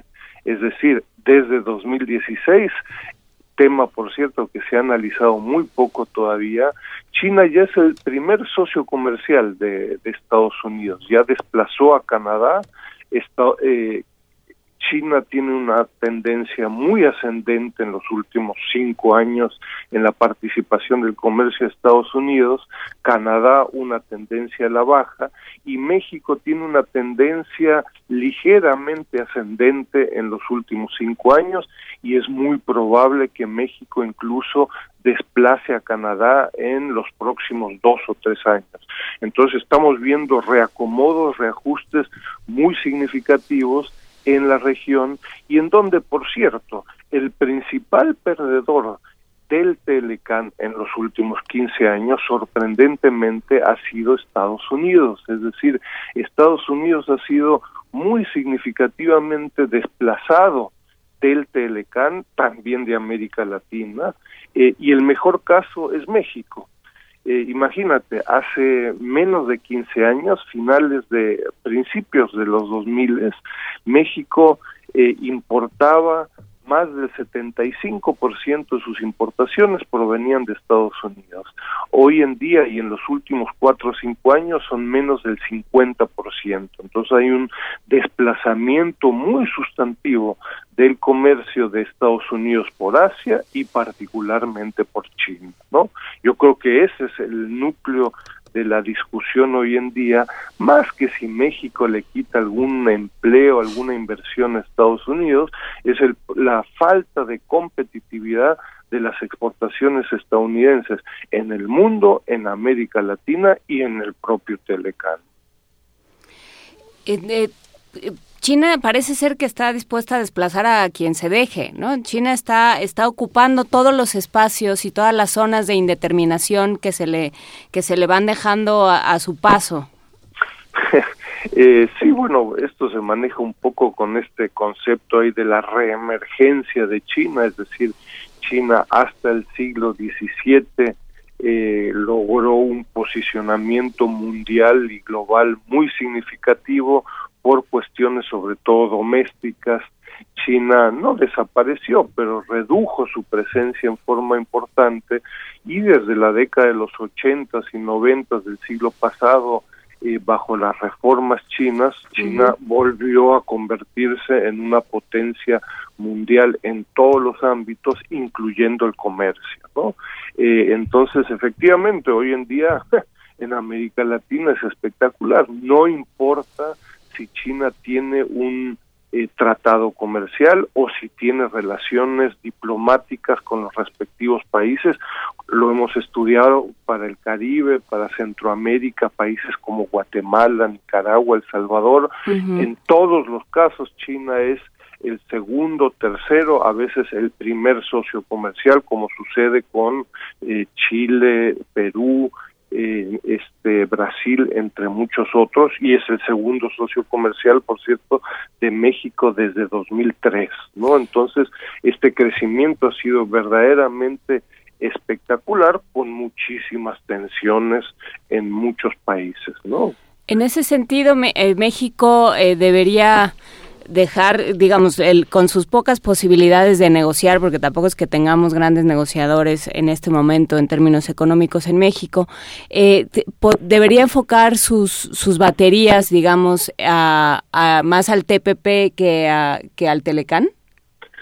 Mira, lo que México debiera hacer desde nuestra humilde perspectiva es reforzar las instituciones nos encontramos, llevamos, en fin, casi 20 años ahí en el Sechimex de la Facultad de Economía de la UNAM trabajando sobre el tema con empresarios, con organismos públicos, con otros organismos académicos, llama la atención de la poca las, digámoslo así, las débiles instituciones que existen en los tres ámbitos, público, empresarial y académico, las débiles instituciones que existen para el análisis del comercio, de las inversiones, de proyectos de infraestructura, de, uy, podría dormirlos acá con muchos temas, desde las estadísticas. Conocemos, he participado personalmente en la Comisión Binacional México-China hace más de 10 años, donde las estadísticas de lo que China dice exportar a México versus lo que México dice importar de China varían hasta en 300%. ¿No? Eh, y eso se ha mantenido así, es decir, seguimos sabiendo que las estadísticas son muy diferentes, pero no tenemos un proyecto, no tenemos instituciones especializadas en ninguno de estos sectores para darle seguimiento y monitoreo día a día a temas como turismo, como eh, comercio en el acero, en textiles, en electrónica, en autopartes, para darle seguimiento a inversiones chinas que no son lo mismo que inversiones de cualquier otro lugar, etcétera. Ante la falta de estos organismos especializados, pues la verdad es que China parece, aparece eh, coyunturalmente, como ahora, por ejemplo, ante problemas con Estados Unidos, pareciera ser que de pronto México pudiera voltear hacia China. Eh, sí, seguramente eso pudiera pasar, pero tenemos una tarea pendiente de 10 años donde no hemos respondido a China temas muy particulares que nos han indicado eh, como temas de un tratado de libre comercio, de qué hacer en la OMC, de eh, una membresía, por ejemplo, en el en el Banco de Infraestructura e Inversiones Asiático, donde México, desgraciadamente, en los últimos 10 años siempre hemos dicho mañana, ¿no? Oye, estoy interesado en esto, mañana te hablo. Oye, esto me es relevante, mañana te hablo. Pues claro, el mañana nos alcanzó, ¿no? Entonces, hoy estamos viviendo lo que no hemos hecho en los últimos 5 o 10 años. Y si hoy nos enfrentamos a estos temas, en 5 o en 10 años tendremos una mejor relación. No es ni automático ni mecánico el asunto, ¿no? Desgraciadamente. ¿Y de quién depende? Ya, ya eh, dijimos que las instituciones, ¿no? Por supuesto, hay, hay una parte de, del gobierno que no se está cumpliendo, pero también eh, qué papel juegan los los empresarios en este en esto. Yo por eso insisto eh, de que se trata de instituciones débiles e insuficientes para nuestro segundo socio comercial este, desde hace casi 15 años en los tres frentes, ¿no? Acá el malo uno diría el que no ha hecho su tarea no es solo el sector público, federal, también a nivel este de, ciudades a nivel de entidades federativas también en el sector eh, privado las instituciones son muy débiles eh, y también en el sector académico. Yo siempre digo con un poco de ironía y autocrítica, eh, uno se imaginaría que el Centro de Estudios China-México, eh, de nuevo, que representa el segundo socio comercial de México, pues tiene un edificio de 25 pisos, ¿verdad? Eh, pues no es el caso, ¿no? Este, y en otras instituciones ni siquiera existe especialización sobre China, sino... Ay, perdimos... No. Ah. Entonces, eh, esto eh, lo que refleja es poca dedicación, poco conocimiento, quiénes son los expertos sobre la industria textil, el acero, la electrónica, el puerto Lázaro Cárdenas, cómo atraemos inversión china, etcétera, etcétera. Nos encontramos con que son muy poca gente y con muy poca capacidad institucional de hacer un análisis, monitoreo y propuestas específicas hoy, ¿no? Pues sí, ¿no? Como, como siempre llegamos, llegamos a lo mismo, no, no importa de qué lugar del mundo nos estemos hablando, la relación con México siempre tiene que empezar porque México tiene que relacionarse mejor consigo mismo y entenderse mejor a sí mismo. Muchísimas gracias, Enrique Dussel, del Centro de Estudios China-México, por esta conversación. No, un placer. Yo solo invitaría a revisar las publicaciones de Sechimex. Vamos a encontrar ahí cientos de propuestas, estadísticas, participación de los tres sectores con una enorme riqueza de propuestas, pero que desgraciadamente hoy por hoy pues no se han revisado suficientemente y coyunturalmente aparece de pronto China de nuevo, pero de nuevo sin una revisión de lo que se ha discutido y propuesto en los últimos años. ¿no? Muchas gracias. Hasta luego, doctor. Bueno, continuamos aquí con eh, esta, esta entrada ya a las vacaciones que van a tener sus consecuencias, Luisa. ¿Qué consecuencias, querido? Pues sobre todo los que viven, vivimos atados al celular, ¿no? a, la, tecnología. Miles de vacacionistas saldrán de la Ciudad de México para descansar y divertirse, sin embargo su adicción al teléfono celular les puede provocar lo que se conoce como tecnoestrés. ¡Ay! Déjalo tuiteo. Cindy Pérez tiene la información. Sol, arena, mar y celular para muchos, esta es la combinación perfecta para las vacaciones. Sin embargo, la adicción al uso de la tecnología denominada tecnoestrés incrementa el nivel de ansiedad y dificulta el descanso. El padecimiento se presenta mayormente entre los adolescentes y puede provocar pérdida de la empatía y ciertas habilidades sociales. De acuerdo con el académico de la Facultad de Psicología de la UNAM, Néstor Fernández Sánchez, el tecnoestrés produce reacciones físicas tales como la liberación de adrenalina, la sudoración y un estado de alerta. en los periodos vacacionales o los sábados y domingos les crea esta sensación de vacío porque no están siendo comunicados. Con los adultos que se dedican a trabajar con apoyo de la tecnología es menos estresante porque hay un proceso de adaptación mucho más laxo, más tranquilo. Chicos necesitan estar todo el tiempo pegados ahí a esa comunicación. No es tanto el instrumento, la computadora o el celular, es el hecho de estarse comunicando y ser realimentados por sus pares. El investigador dijo que para combatir el síndrome de la tecnología es necesario suspender el uso excesivo del teléfono celular, la computadora o la tableta. Pueden ir, aunque sea a caminar, a un centro comercial donde previamente hayan identificado que no hay señal. Los chicos primero se desesperan y están angustiados, no hay señal, pero a los pocos minutos ellos sí, estando conscientes de que no se van a poder comunicar, suspenden el, el proceso. Otra opción similar sería salir al campo. Y la otra, que es un paliativo y que también es un acercamiento a la cultura de este proceso de comunicación con la máquina, es que los mismos padres ingresen a su estilo de comunicación. Así que si estás todo el día conectado a la computadora y miras el teléfono móvil cada cinco minutos, aun cuando ya concluiste la jornada escolar o laboral, ha llegado el momento de analizar si padeces de tecnoestrés. Para Radio UNAM, Cindy Pérez Ramírez.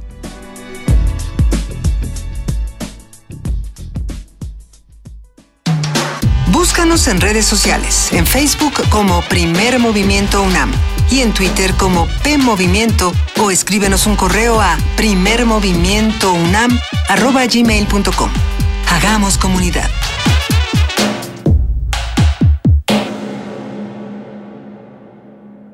Corte informativo. La UNAM.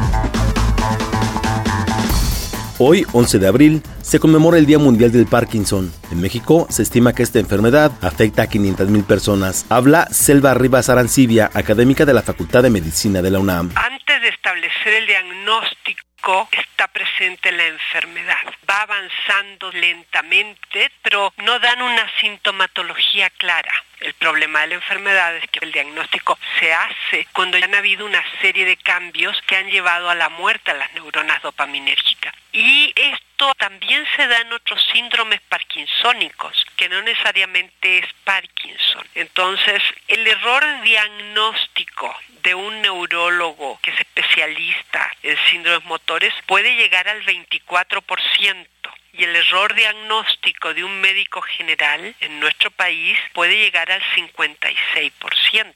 Eso significa que tenemos pacientes diagnosticados con Parkinson que no tienen Parkinson. Nacional. Alejandro Ramos Flores, jefe de la Unidad de Asuntos Jurídicos de la Secretaría de la Defensa Nacional, aseguró que la Ley de Seguridad Interior no es moneda de cambio partidista. En entrevista con el Universal, advirtió que su aprobación no puede estar sujeta a negociación política por los tiempos electorales. Miguel Ángel Mancera, jefe de gobierno de la Ciudad de México, advirtió que habrá consecuencias para los miembros de su gabinete que hagan proselitismo. Aseguró que el PRD debe depurarse para 2018. Larry Rubin, representante del Partido Republicano en México, afirmó que Estados Unidos no intervendrá en las elecciones presidenciales de nuestro país sin importar qué partido gane. Seis personas murieron y nueve más resultaron heridas luego de desplomarse un estacionamiento en construcción del centro comercial Plaza Olivares en la delegación Álvaro Obregón. De acuerdo con el secretario de Protección Civil Fausto Lugo, el accidente ocurrió debido a una falla en el proceso de construcción. Economía y finanzas. José Antonio Emit, secretario de Hacienda, aseguró que más de 1.500.000 contribuyentes presentaron su declaración anual de impuestos 2016, lo que representó un incremento de 61% respecto al año pasado. De que empezó la obligación a la fecha, con más de un millón y medio de contribuyentes. Este millón y medio de contribuyentes es más o menos el 61% más de los que a esta fecha habían presentado la declaración habremos de regresar aproximadamente 18 mil millones de pesos a los eh, contribuyentes, contribuyentes cumplidos que tuvieron alguna retención durante el año, pero que con cargo sobre todas las deducciones tienen un saldo eh, a favor. Internacional. Los países del sur de Europa manifestaron su apoyo al ataque unilateral de Estados Unidos contra una base aérea en Siria. Habla Mariano Rajoy, presidente del gobierno español. Los países del sur de la Unión Europea condenamos en los términos más vigorosos el ataque aéreo con armas químicas del 4 de abril en Siria. Entendemos que el ataque lanzado por los Estados Unidos en Siria tenía la intención comprensible de impedir y evitar la distribución y el uso de armas químicas y se centró en ese objetivo. Y también pensamos que solo una solución pacífica creíble, según lo previsto en la resolución del Consejo de Naciones Unidas 2254 y en el comunicado de Ginebra del año 2012, podrá garantizar la paz y la estabilidad en Siria, permitiendo la derrota definitiva del Daesh y otros grupos terroristas. Deportes. Los representantes de las federaciones de fútbol de México, Estados Unidos y Canadá presentaron oficialmente su candidatura para albergar la Copa del Mundo 2026 como una sede compartida. Habla Decio de María, presidente de la Femex Food. Hoy el ofrecer la posibilidad a los mexicanos, a los americanos y a los canadienses de vivir en México un tercer mundial es un gran honor. Y creo que esa es la bendición del fútbol, poder hacer esa magia y podérsela ofrecer al mundo. Enhorabuena y muchas gracias. Escuchas XEUN Radio UNAM.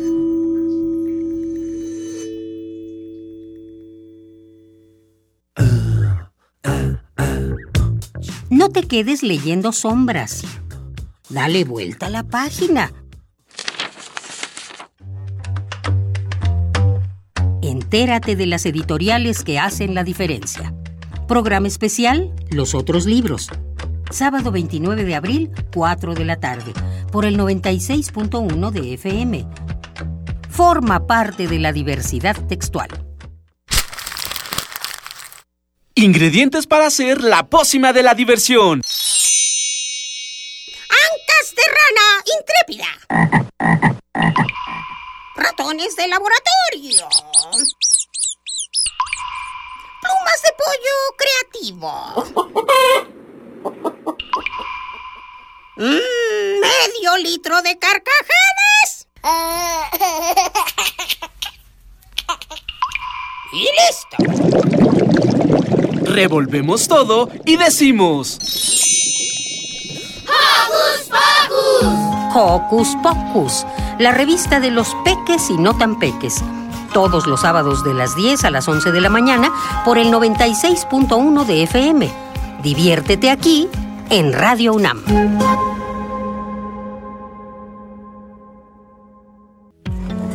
Mucha propaganda casera, mil pesos.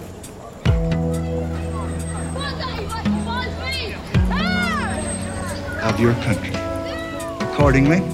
No importa de dónde eres, qué idioma hablas, ni cuál es tu color de piel. Tus derechos humanos son universales y deben ser respetados. Conoce cuáles son y cómo protegerlos en un programa de análisis y reflexión sobre este tema con Diego Guerrero. Derecho a debate.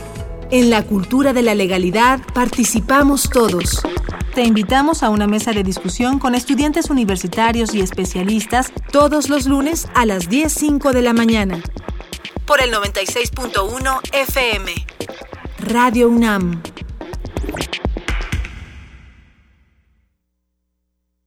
Mamá, ¿hoy tampoco voy a tomar leche? No, hija, Vamos a comprar una, ándale. es que no me alcanza. Nos subieron la gasolina. Cuestan más los camiones y las tortillas. Pero yo quiero leche. Ay, mija, si supiera el mal gobierno que tenemos, son unos miserables que no les importamos. Al gobierno, tu bienestar no le importa. Al PT, sí. Por eso, al igual que tú, estamos hasta la madre. Piénsalo bien. Ya no votes por los mismos abusivos. Partido del Trabajo. Escucha, disfruta y descarga gratis el contenido de descargacultura.unam. Disfruta de la obra de Shakespeare en el curso Shakespeare Dramaturgo, impartido por la doctora Luz Aurora Pimentel. Shakespeare es uno de los grandes genios lingüísticos capaz de crear con la sola palabra. Visita www.descargacultura.unam.mx Los mayores expertos del medio han sido convocados para enfrentarse a otros agentes encubiertos en una sesión musical que apelará a lo mejor de su inventiva y su dominio de la composición instantánea. Los improvisadores. Un músico visible y otro incógnito mezclarán sus estilos y destrezas en una serie de conciertos exclusivos para Radio UNAM. Martes 18 de abril, 13 horas. Agente número 1, Federico Sánchez. Agente número 2. El encuentro será en la sala Julián Carrillo de Radio UNAM, Adolfo Prieto 133, Colonia del Valle. La entrada será libre. Porque en abril los músicos también juegan. Radio UNAM. Personajes que se despojan, se desdoblan, se enmascaran y conviven en un espacio-tiempo recursivo. Te invitamos a asistir a Invenciones de Quietud y Movimiento, una obra coreográfica de Talía Falconi y Federico Valdés. Todos los martes de abril a las 8 de la noche. Sala Julián Carrillo de Radio UNAM. Entrada libre. Ladies and gentlemen, this is Showtime from Mexico City. Con ustedes, el sonido.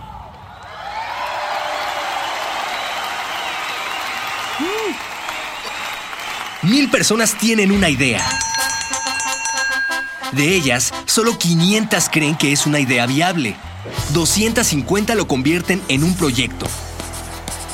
Y 125 llevan a cabo ese proyecto.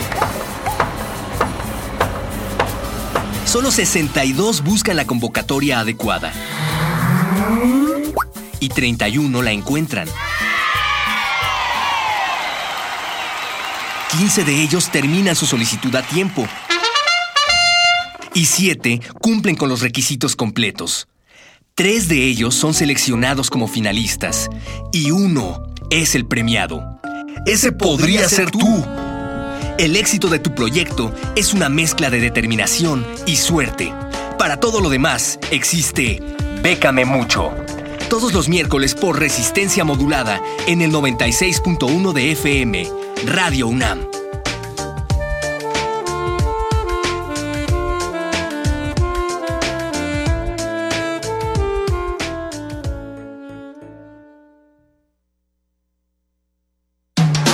Búscanos en redes sociales, en Facebook como Primer Movimiento UNAM y en Twitter como P Movimiento o escríbenos un correo a primermovimientounam@gmail.com. Hagamos comunidad.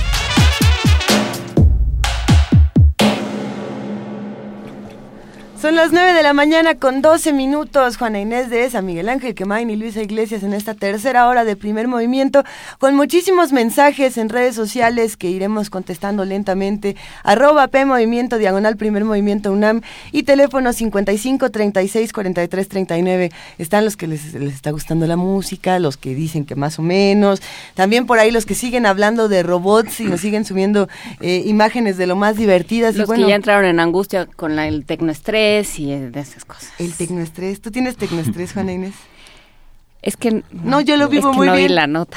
yo lo llevo muy bien, pero es que estábamos chacoteando y entonces no vi la nota. No, cómo no, es interesante. Interesantes todos estos temas y los que seguiremos tocando aquí. Juana Inés todavía cree en el, en el, papel, en el papel, en las cosas impresas. ah, yo sí creo en el papel y en las plumas, sí. entonces sí. Es, es, difícil tener tecnoestrés con eso. Vean nomás la, la, cantidad de papeles que tenemos aquí sobre la mesa, de todo sí. lo que nos falta por discutir. Eh, ya le íbamos a empezar a hacer así. A ver, de poquito en poquito nos vamos porque sí. lo que se acerca vertiginosamente es la poesía sí, necesaria.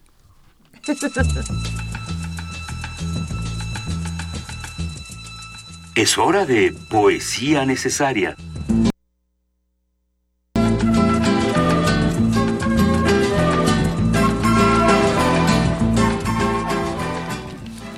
Y estábamos entre que si me tocaba a mí la poesía necesaria, que si le tocaba a Miguel Ángel, que si le tocaba a Juana Inés, que si le tocaba a Horacio Vives, que ya también está preparado con un poema por aquí, pero no, no, no, no. El día de hoy la poesía necesaria es de Mayra Elizondo, quien hace comunidad con nosotros y nos mandó su voz a través de primermovimientounam.gmail.com. Nos va a compartir, uy, mira nada más precisamente de Coral Bracho, que ahorita vuelve. Muy buenos días. Yo soy Mayra Elizondo y espero que la estén pasando muy bien. Y el día de hoy les quiero leer un poema de la escritora contemporánea mexicana Coral Bracho. El título del poema es que ahorita vuelve. Te hace una seña con la cabeza desde esa niebla de luz. Sonríe, que sí, que ahorita vuelve. Mira sus gestos, su lejanía, pero no la escuchas. Polvo de niebla es la arena, polvo ficticio el mar. Desde más lejos, frente a ese brillo que lo corta, te mira, te hace señas, que sí, que ahorita vuelve, que ahorita vuelve.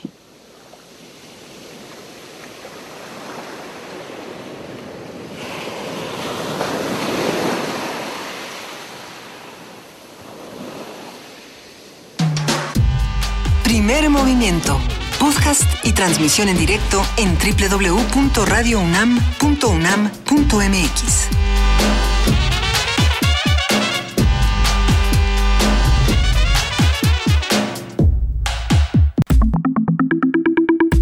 La mesa del día.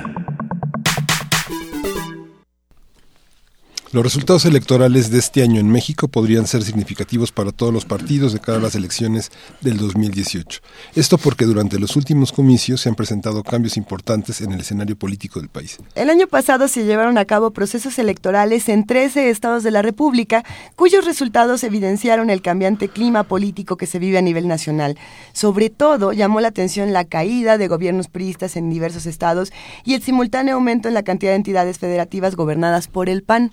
El registro de candidatos y las campañas comenzó en marzo y terminará a finales de mayo para que el próximo 4 de junio se realicen las votaciones en las que se renovarán tres gobernaturas, Coahuila, Nayarit y el Estado de México, dos congresos locales y 270 ayuntamientos. Veracruz solo tendrá comicios para restituir ayuntamientos.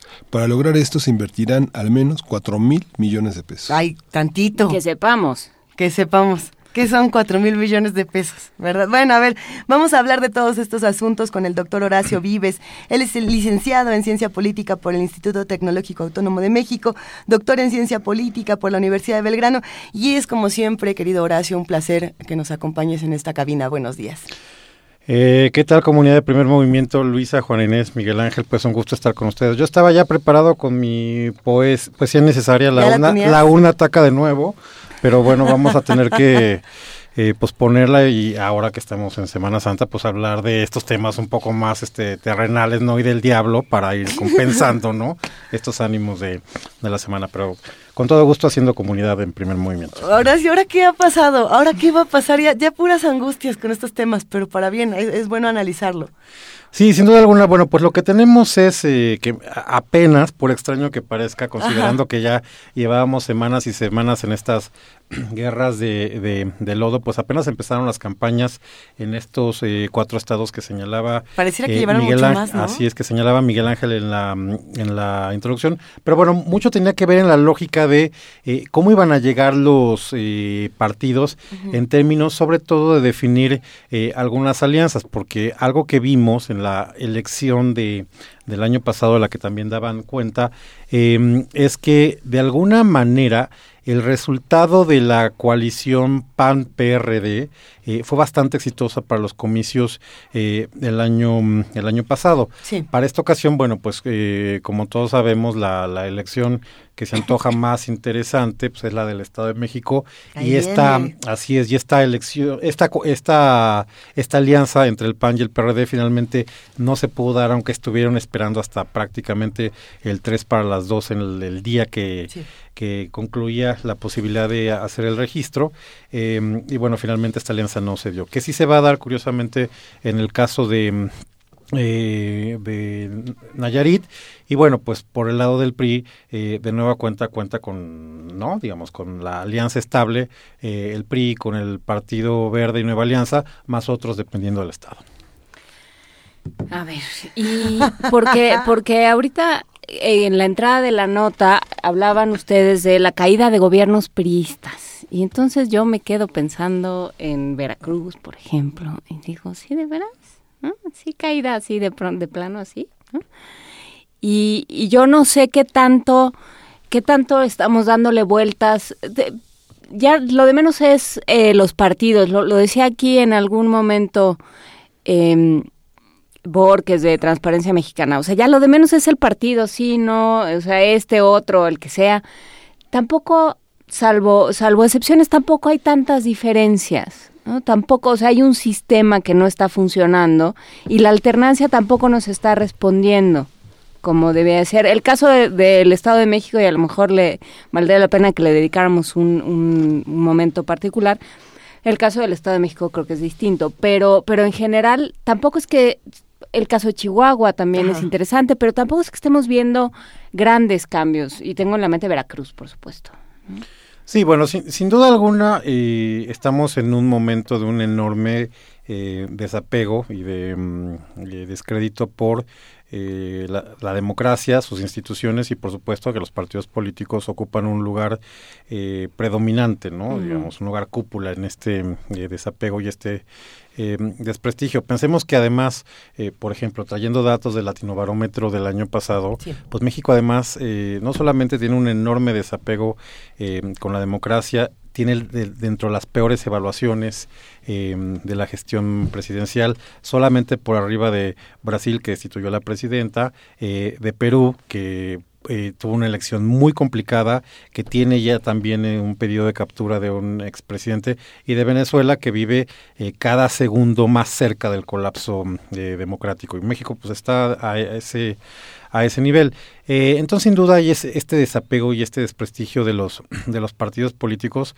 Eh, de alguna manera, también para estas elecciones se explica que por lo menos en los tres estados tengamos dos candidaturas independientes, que hemos hablado mucho de independientes con respecto a qué y qué representan este tipo de, eh, de candidaturas, pero también es otra opción, otra alternativa que la sociedad está buscando ante este eh, desapego de los partidos, pero aquí lamentablemente jugándole una posición eh, de abogado del diablo y muy poco mm, eh, atractiva, pues la democracia, en, las democracias los actores principales son los partidos políticos. Entonces, más nos vale que como sociedad eh, los estemos permanentemente retando, eh, señalando para que tengan pues cada vez este conductas eh, que se apeguen más a lo que tendría que ser y no a lo que tradicionalmente habían sido. Porque también hay que señalar que durante mucho tiempo no había esta creencia sobre la importancia del voto como herramienta de castigo o de premio al desempeño desempeño de, gobiernos y de legisladores y ahora la verdad es que cada vez eh, hay una sociedad pues mucho más eh, eh, interesada en utilizar esa, esa herramienta de castigo, ¿no? En, en Estado de México, por ejemplo, ¿a quién vamos a castigar? Pues mira, la elección del Estado de México se presenta como un fenómeno interesante porque, bueno, pues siempre tiene esta cosa que es la antesala de oh, la presidencial de, del, año siguiente. Recordemos que mm, siempre ha ganado el candidato eh, del PRI. El mismo Erubiel ganó pues por un 62%, ¿no? eh, mm, ¿Qué, qué, ¿Qué significa esto? Bueno, pues de entrada, en el Estado de México, como en las otras dos, sin duda alguna, eh, quien está eh, en el, en el ah, terminando el gobierno, pues es el que tiene la, responsabilidad de mantenerlo. Entonces, toda la presión, sin duda alguna, la tiene el PRI por refrendar estos eh, tres cargos. Olvidémonos, por supuesto, que vaya a haber un candidato que gane con esos eh, porcentajes faraónicos del sesenta y tantos por ciento. O sea, creo que un, hablar de un 40 ya sería este, una cosa eh, difícil, inclusive de de poder eh, pronosticar, porque la elección realmente eh, arranca a tercios y esto es algo muy interesante. Em, el PAN parecía muy desfondado eh, en la pre-pre-campaña, pero bueno, pues ya cuando se anunció que iba a ser Josefina Vázquez Mota, considerando el arrastre nacional que tuvo haber sido candidata presidencial, pues ayudó a tenerla en una posición... Eh, Arrastre creo que es la, la palabra clave en esta... En todas sus acepciones. Entonces, considerando eso, pues bueno, tenía un, pues, un nivel de conocimiento eh, eh, importante. Alfredo de Mazo, que por supuesto representa el status quo, el, la familia Tlacomulco, el ser parte de esta... si se quiere, monarquía, ¿no? Mexiquense, ¿no? Porque el hijo, de, hijo y nieto de, eh, de gobernador. Que está metido en, este momento en un conflicto serio con, con Delfina. Sí, sin duda, sin duda, alguna. Y bueno, pues además porque pues, es primo del presidente de la República, el presidente de la República que viene de gobernar el Estado de México en fin, entonces tiene esta, esta mm, eh, densidad significativa además para, mm, para el gobierno. Y por otra parte, eh, Delfina, que resultó una enorme mm, eh, sorpresa, una, una eh, candidata que ha, arrancado, digamos, en una muy buena posición y porque de alguna manera lo que se está jugando eh, el partido Morena en el Estado de México es em, generar esta percepción de que va con todo para el 2018 y ahí es una, una elección, digamos, todo el mundo lo ve como un combo, no es Delfina, pero también está em, López Obrador, que obviamente está eh, apoyando con toda la elección, porque se trata de ir generando esta eh, percepción que no solamente la Ciudad de México, sino la zona metropolitana eh, tendría un, un, predominio importante López Obrador de cara al, al 18, ¿no? Y, cuando estamos hablando de, de, estas percepciones y de generar condiciones para que esto suceda, el Estado de México no es el único. ¿Qué pasa, por ejemplo, con, con Nayarit? Bueno, Nayarit arrancó la campaña con un dato muy curioso, lo mencionaban hace rato en la conversación con, con Lorenzo Meyer, eh, de que lo que marca la, el arranque de la elección en Nayarit es la aprehensión del fiscal eh, Edgar Beitia, ¿no? Que de alguna manera la, narrativa del, del, gobernador es francamente ridícula, esta cosa de... Es que, pues, todo estaba muy bien. Todo estaba de un bien y pues yo no sabía... y como, Y como estaba dando buenos resultados, pues yo le daba este pues cheques en blanco, ¿no? Digamos, y, no había ningún tipo de supervisión sobre los, los funcionarios en áreas tan importantes, en áreas claves como son las de, eh, de seguridad y procuración de justicia en, en Nayarit, que bueno, pues este, no, nos olvidemos que está al lado de, eh, de Jalisco, de Colima, que es el estado que hoy por hoy tiene la, eh, la mayor incidencia delictiva. En fin, digamos, es una ausencia total de mm, una narrativa y de una justificación de eh, por qué eh, eh, cachan al fiscal, digamos, y lo, empiezan a, procesar por estos eh, cargos vinculados al narcotráfico. Y eso es de alguna manera lo que marca el inicio de la, de la contienda en, en Nayarit.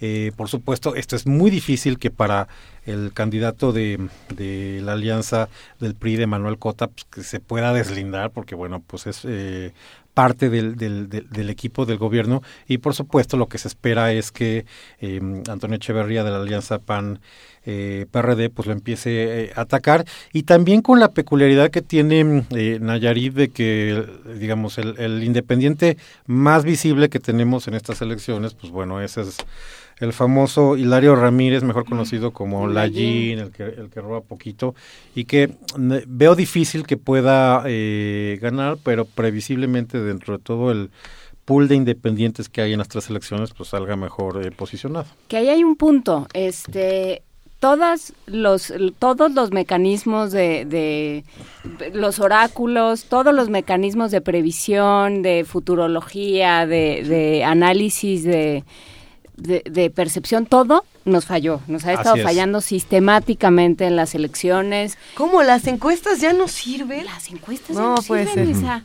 Creo que este, ya nos crecieron los enanos, nos crecieron las encuestas y ya, bueno, más bien no crecieron y, y ya no nos están sirviendo los modelos. Em, ¿Qué va a pasar? ¿Qué, con qué herramientas contamos en este momento? ¿Con las mismas de hace un año?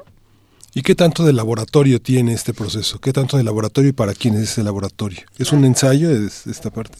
Pues creo que hay dos cosas que es importante eh, señalar. Sin duda alguna, bueno, pues por todo lo que ocurrió el año pasado, eh, sí, las encuestas, pues ya eh, eh, los medios estaban viendo si la ponían adelante o, o después del horóscopo, ¿no? Digamos, por este descrédito tan grande que, mm, eh, que sufrieron.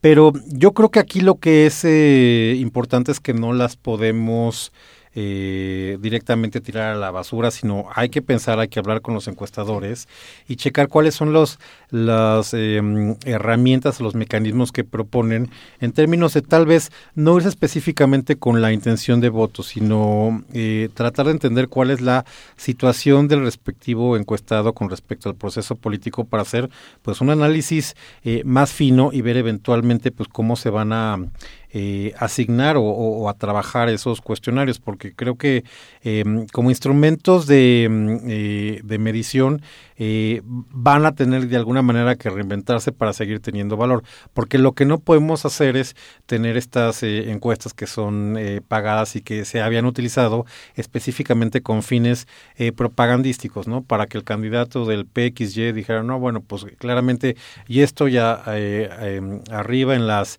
en las tendencias y tratar de generar una imagen engañosa para que los demás no, este, no, no vayan a votar. Entonces creo que esto va a ser fundamental. Y el otro dato que creo que es importante es que, por raro que parezca también, las, las campañas ahora son muy cortas. Estamos hablando... Eh, entiendo que venimos hablando de, las elecciones de este año desde principios de este. que nos conocimos. Exactamente, y de las elecciones del 18, pues ya venimos hablando de, tiempo atrás. Pero son, son campañas de apenas 60 días, esto es, volviendo al caso del Estado de México, que están formalmente. formalmente porque hay periodos de precampaña, pero a lo que voy es, eh, ¿qué, es lo que, eh, ¿qué es lo que pasa, digo, puntualmente en una elección como la del Estado de México, que arranca prácticamente en un triple eh, empate técnico? Que yo creo que la estrategia que van a seguir los em, los candidatos va a ser, por un lado, tirarse eh, lodo y no tener ningún tipo de, mm, de, reparo, pero en otra parte, tratar de ser muy conservadores para no ir perdiendo ese piso eh, eh, en el que arrancan y poco a poco irse em, desmarcando. Entonces yo creo que esto es una mm, constante que vamos a ver en estas campañas que de alguna manera son muy cortas y sobre todo si arrancan en condiciones pues más o menos de, de, empate técnico y que las encuestas pues va a ser muy complicado que puedan eh, predecir el, el, cómo van cambiando eh, día a día, ¿no? Horacio Vives, hay un, por poner un ejemplo, pensabas en pensando en la teoría de partidos, que son los representantes de todo el cambio, sin embargo, los candidatos independientes marcan ahora la pauta. Comentábamos en estos días, eh, eh, Juana Inés y Luisa, lo que pasó el fin de semana en el Zócalo y el Monumento de la Revolución. Si uno piensa en un escenario en el que un personaje como el ingeniero Cuauhtémoc Cárdenas fuera un candidato independiente, ¿cómo funcionaría esta e, este castigo a uno y otro líder, esta desbandada en el PRD y este énfasis de, Morena de descalificar en gran parte mucho de lo que sucede en todo el resto del país. Pues mira, independientemente de, eh, de los méritos, méritos políticos que tenga el ingeniero eh, Cárdenas y de, digamos, de la importancia histórica que tuvo eh, en el papel del, en las elecciones del 88 y todo lo que hizo para luchar por la transición democrática en México, creo que lo que necesita la izquierda, y vuelvo un poco a cómo iniciaron ustedes el, el programa, es de alguna manera tener un, un plan eh, estratégico eh, y mucho más certero si quieren eh, ganar y ganar bien la elección del, del 18. Porque si se empiezan a, atomizar pues todo, todo tipo de, eh, de liderazgos, va a ser muy difícil entender cuál es el, el proyecto que sea el que sea más competitivo, el que tenga unidad y, coherencia. Y creo que esto en nada ayudaría a eventualmente una opción de izquierda competitiva para ganar las elecciones del 18. Si de por sí, digamos, López Obrador ya está en una posición eh, bastante, eh, bastante cómoda, por lo menos en esta pre, pre, pre eh, campaña presidencial, pues creo que irle mm, em, restando, ¿no? Con la posibilidad de que existan nuevos eh, competidores. También por ahí vi una nota que decía que si Mancera eh, tal vez no eh, conseguía la candidatura por parte del PRD, eh, pues que se iba a lanzar como candidato independiente, en fin, o sea, cosas que parecen tal vez un, delirio, exacto, pero, pero bueno, entonces todo esto sin duda alguna atomizaría el, el voto entre los partidos que, eh, que son de izquierda, que están en el sistema de, de, partidos y que están experimentando pues una crisis brutal. Eh, por otro lado, los eh, partidos que están jugando a participar en elecciones dentro del sistema de partidos, pero que traen este discurso antisistema. Y por otro lado, candidatos independientes. Entonces creo que se haría una, una melea y una mixtura bastante extraña que no creo que sea conveniente en aras de ir generando, digamos, un proyecto eh, serio alternativo, que de alguna manera también es muy fácil, porque pues, considerando lo que hay hoy como gobierno nacional, pues es muy fácil tratar de, eh, generar un, proyecto que despierte de muchas Pero esta, esta, polarización que ha habido frente al gobierno de Estados Unidos, los próximos, el próxima conmemoración de los 50 años del 68 y los 30, los 30 años de 1988 que marcaron la, la separación del proyecto priista, es un ejercicio de memoria histórica que no vale la pena descartar, ¿no? Sí, sin duda alguna. Creo que octubre va a ser eh, interesante eh, por, por esta conmemoración fundamental. Em, y también pues porque vamos a estar al calor del, del, de las precampañas justo eh, en ese momento. Y la, la otra cuestión sobre las declaraciones de la semana pasada, este, sobre que es el senador McCain y el secretario, que hablando de las elecciones en México. Que si Kelly, que si no Kelly. Que sí, exacto. la verdad es que eh, yo, yo, yo creo que no tiene eh, mayor eh, importancia o significación porque, a ver, honestamente, la verdad es que en México cuánto no se habló del proceso electoral de Estados Unidos, ¿no? Y obviamente eh, hablando eh, en un ánimo colectivo de tratar de evitar a toda costa que llegara Donald Trump. Y bueno, pues finalmente los electores norteamericanos decidieron eso, ¿no? Si no me equivoco, es, es Videgaray quien dijo que por favor Estados Unidos se mantenga tantito al margen de estas elecciones y respete el proceso. Eh, ah, qué bueno. Ya pero bueno, ya después de que invitaron a Trump a México, ¿no? Claro, muy propio de Semana Santa, un llamado a misa, ¿no? Pues, ¿Qué es eso? Exacto, pero entonces teniendo tantas noticias y teniendo tantos eventos que para muchos, eh, todos pensaríamos, a ver, este es relevante, este no, este sí, ¿a cuáles sí atendemos? Por ejemplo, lo que pasó en el Monumento a la Revolución el fin de semana con López Obrador, este llamada a la izquierda, ¿es relevante? Para lo, para lo inmediato, para estas próximas elecciones, o no lo es tanto? Lo que dice Kelly es relevante, ¿qué sí? Yo creo que lo de López Obrador sí es relevante porque, insisto, Está pensando en el, en, el 2018, en julio de 2018, pero bueno, la antesala es eh, el domingo 4 de junio y se llama el, el, Estado de México, considerando que además en los otros dos, em, en los otros dos estados, eh, en Coahuila y en Nayarit, pues no, no veo posibilidades de que Morena eh, pueda ganar con sus candidatos a gobernador. Entonces, el generar de nueva cuenta, digamos, esta percepción de que gana el Estado de México, pues podría eh, darle esta idea de que va, digamos, con el, piso pavimentado y muy cómodamente al 18. Ahora, de nueva cuenta, yo insisto, la elección del Estado de México es muy engañosa.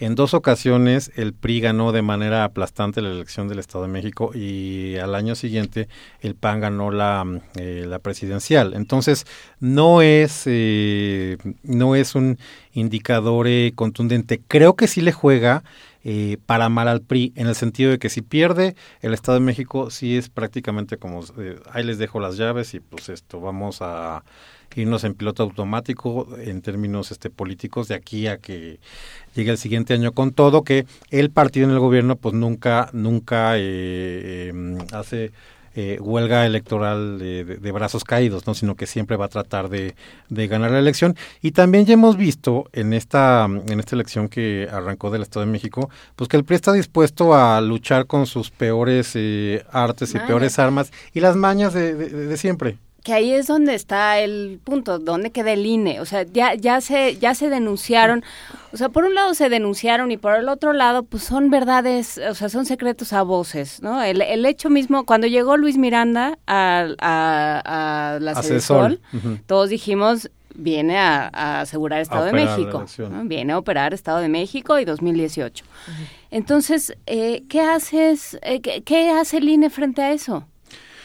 Eh, bueno, pues de entrada, eh, el que tiene la responsabilidad directa, porque es eh, una elección que organiza el, Instituto Electoral del Estado de México, digamos, el OPLE del Estado de México, ahí es donde se, se deben de canalizar, digamos, como primera ventanilla de, de, de, entrada. Y eventualmente pues ya habrá que ver eh, cuántas, cuántas de estas eh, quejas y problemas van a ser parte de lo que tenga que resolver el INE y posteriormente el tribunal. Digamos, esa, esa ruta litigiosa ya está muy, mm, eh, muy, trazada. muy conocida, muy trazada. y también hay que tomar en cuenta cosas que, eh, digamos, todo, obviamente los candidatos, los partidos en campaña van a tratar de sacar raja de todo. Por ejemplo, pues no sé si eh, hay un beneficiario de un programa social que en algún momento recibe un apoyo y saca la credencial y en ese momento va a salir la oposición a decir esto es este compra y coacción del voto a ver no momento resulta que independientemente de que haya elecciones pues los eh, los programas sociales no se detienen la publicidad sí, que es, que es, una cosa distinta. En fin, a lo que voy es que eh, van a ver cualquier cantidad de eh, de mañas y de actos porque pues están jugando al límite en esta mm, eh, guerra social. A mí, por ejemplo, me pareció muy curioso y muy descriptivo que eh, casualmente en estos días que arranca la campaña, pues se da a conocer esta acusación contra eh, Josefina Vázquez Mota por eh, los recursos que involucran a, la familia. No vamos, no sabemos en qué va a acabar la, acusación, pero lo que a mí me preocupa es el uso político de los instrumentos de justicia por parte de, del régimen, como en los viejos tiempos. Esta cosa de que un vasito de agua y una averiguación previa en campaña no se le niegan a nadie, me parecería muy delicado que eh, ¿no? empezaran a, esparcirse por todos lados. ¿no? Sí, o sea, que, que se empiece a convertir en que se empiece a convertir, no vaya a ser que corremos peligro de que se convierta en una lucha de lodo, muchachos, en una guerra de lodo y todos le tiren a todos. Imagínate, no lo puedo yo imaginar, pero imagínate cómo sería. No, a ver, yo me he manifestado muchas veces en esta mesa a favor de la total libertad de expresión y bueno, lo que eh, los, los partidos y los candidatos y las campañas han detectado es que en general las campañas propositivas no prenden, no, no, no generan mucho entusiasmo por parte de eh, los electores y obviamente pues la gran mayoría del contenido es eh, la de andar denostando y criticando y atacando, ¿no? Y ver en qué momento puedes sacarle algo eh, al adversario pues para que tenga un descalabro que sea lo, lo suficiente pues para dejarte ya contra las cuerdas, ¿no? Y directamente hacer un knockout. Se pone mucha atención en Estado de México. Sabemos muy bien los antecedentes de Nayarit. Coahuila, ¿qué particularidades tiene que debamos atender próximamente? Bueno, Coahuila, eh, sin duda alguna, pues está la cuestión de la dinastía Moreira, ¿no? Este par de eh, gobernadores oh, que estuvieron eh, al cargo del Ejecutivo en los dos últimos sexenios. Y de, de alguna manera está posibilidad de que el electorado le eche en cara la mala administración y el endeudamiento eh, que cometieron los, los eh, Moreira, particularmente el primero de el primero de ellos, Humberto eh, Moreira. También es eh, interesante ver que eh, cómo, cómo mm, va a reaccionar el electorado, porque ahora tienen la posibilidad de que algunos de sus diputados locales se puedan reelegir. Recordemos que derivado de la reforma política de 2014 ya va a ser posible que eh, se reelijan eh, en presidencias municipales y en congresos locales. Y eh, va a ser este primer experimento de, laboratorio y después, pues año con año lo vamos a estar viendo en los congresos locales. Pues mira, me va a parecer, digo, creo que es como experimento que empieza a echar, digamos, la, la semilla y la raíz me gusta mucho ver qué, qué, va a opinar la gente en definitiva de decir, bueno, eh, ya que eh, conocemos estos personajes que votamos por ellos hace tres años, pues bueno, vamos a ver si le damos el voto de confianza o en definitiva no sirvieron para nada y eh, que haya, digamos, ese, ese voto de castigo. Creo que va a ser un experimento interesante para ver el caso de Coahuila y después vamos a ver cómo se va a replicar a... Mm, en otros estados y bueno muy posteriormente a nivel nacional porque recordemos que los diputados eh, que por los que vamos a votar en el 18 estos fueron los, los digamos los que salen son los últimos eh, sujetos a no reelección los que van a entrar en 18 vamos a poder eh, reelegirlos en 21 y los senadores hasta el 24 pero pues ya empezamos con estos brotes regionales, ¿no? Para ver eh, qué tal nos nos cae, ¿no? La, la posibilidad de reelegir eh, en, presidencias municipales y en congresos locales. Y en esta cuestión tan inmediata frente a los hechos feminicidios eh, en Estado de México, corrupción, este, este escándalo con el procurador en Nayarit, este, esta persecución a periodistas y a la libertad de expresión en Coahuila, un Coahuila en donde han olvidado a los jóvenes y que parece que las cifras muestran que la votación la van a definir los jóvenes hoy en Coahuila con muy, pocas opciones. Esto inmediato, ¿cómo funcionará esta? Pues en general los jóvenes van a definir muchas eh, elecciones porque también otra característica de todas las elecciones en México es que eh, eh, esta generación de los millennials, de los jóvenes que van a votar por primera vez y que tienen pues, menos de, de 25, 28 años, pues tienen un desencanto todavía mayor con, con, la política. Entonces, bueno, pues van a tener que innovar en términos de, de, llamar la, la, atención, aunque bueno, yo eh, preveo en, en, esa, en ese sector de la población un abstencionismo alto. Y el resto, sin duda alguna, pues van a ser temas que eh, van a ser, digamos, como claves eh, que, que, van a estar trayendo para tratar de medrar políticamente, ¿no? Digamos, lo, de, lo del procurador, lo del Estado de México, la verdad es que es bien, bien complejo, ¿no? Digamos, el Estado de México trae toda esta cuestión de los feminicidios eh, muy elevada. Eh, la situación del transporte y de la seguridad pública es complicadísima. Ustedes hablen con, con todo cualquiera. el teleférico? no lo puedo creer. ¿Quién lo diría, verdad? ¿Quién lo diría? Uno pensaría que... Que, que, que, se podría trasladar, digamos, de, de, punto a punto en el Estado de México y resolver ese problema, pero no. Eh, resulta que también hay, hay posibles asaltos, ¿no? En fin, todo lo que ocurre en el transporte público en el Estado de México.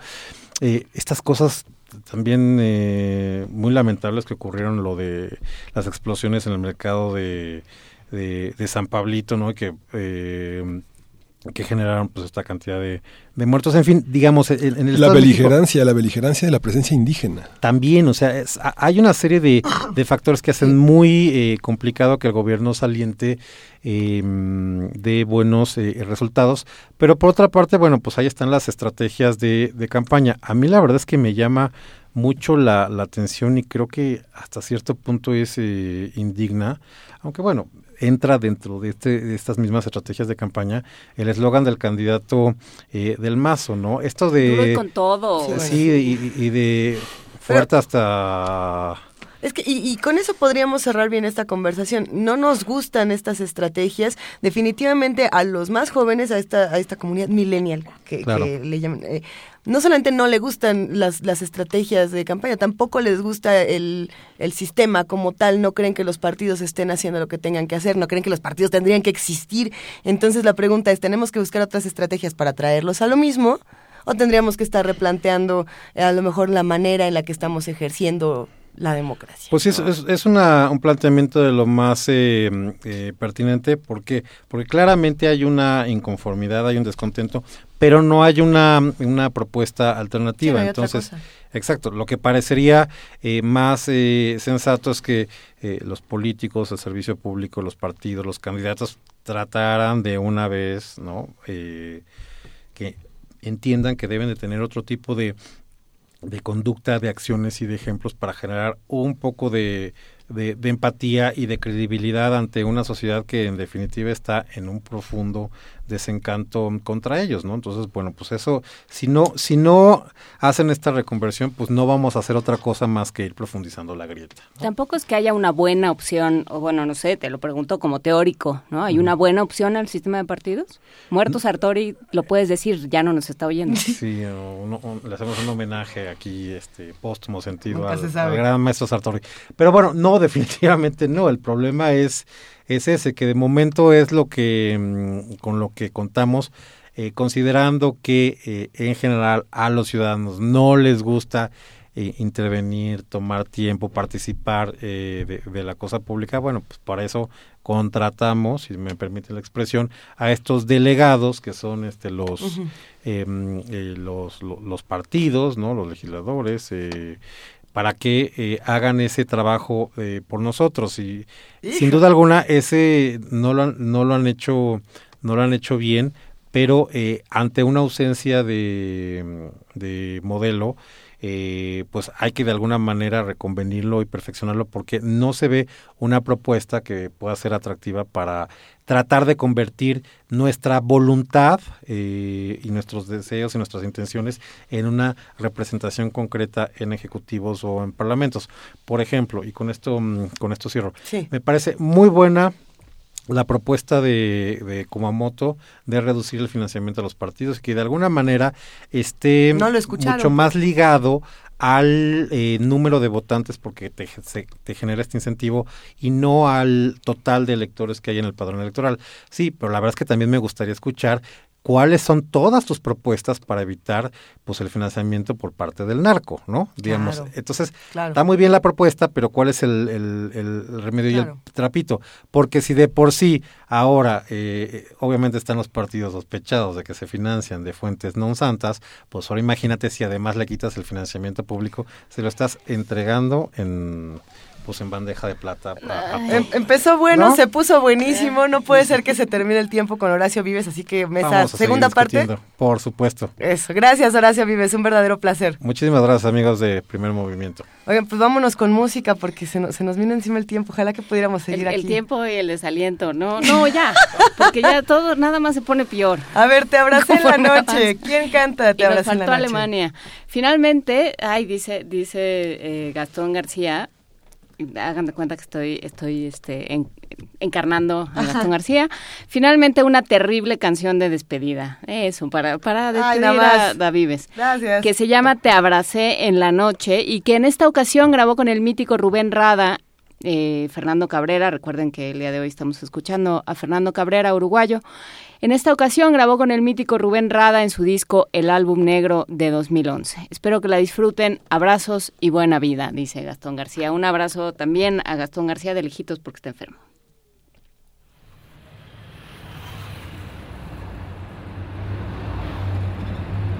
Te en la noche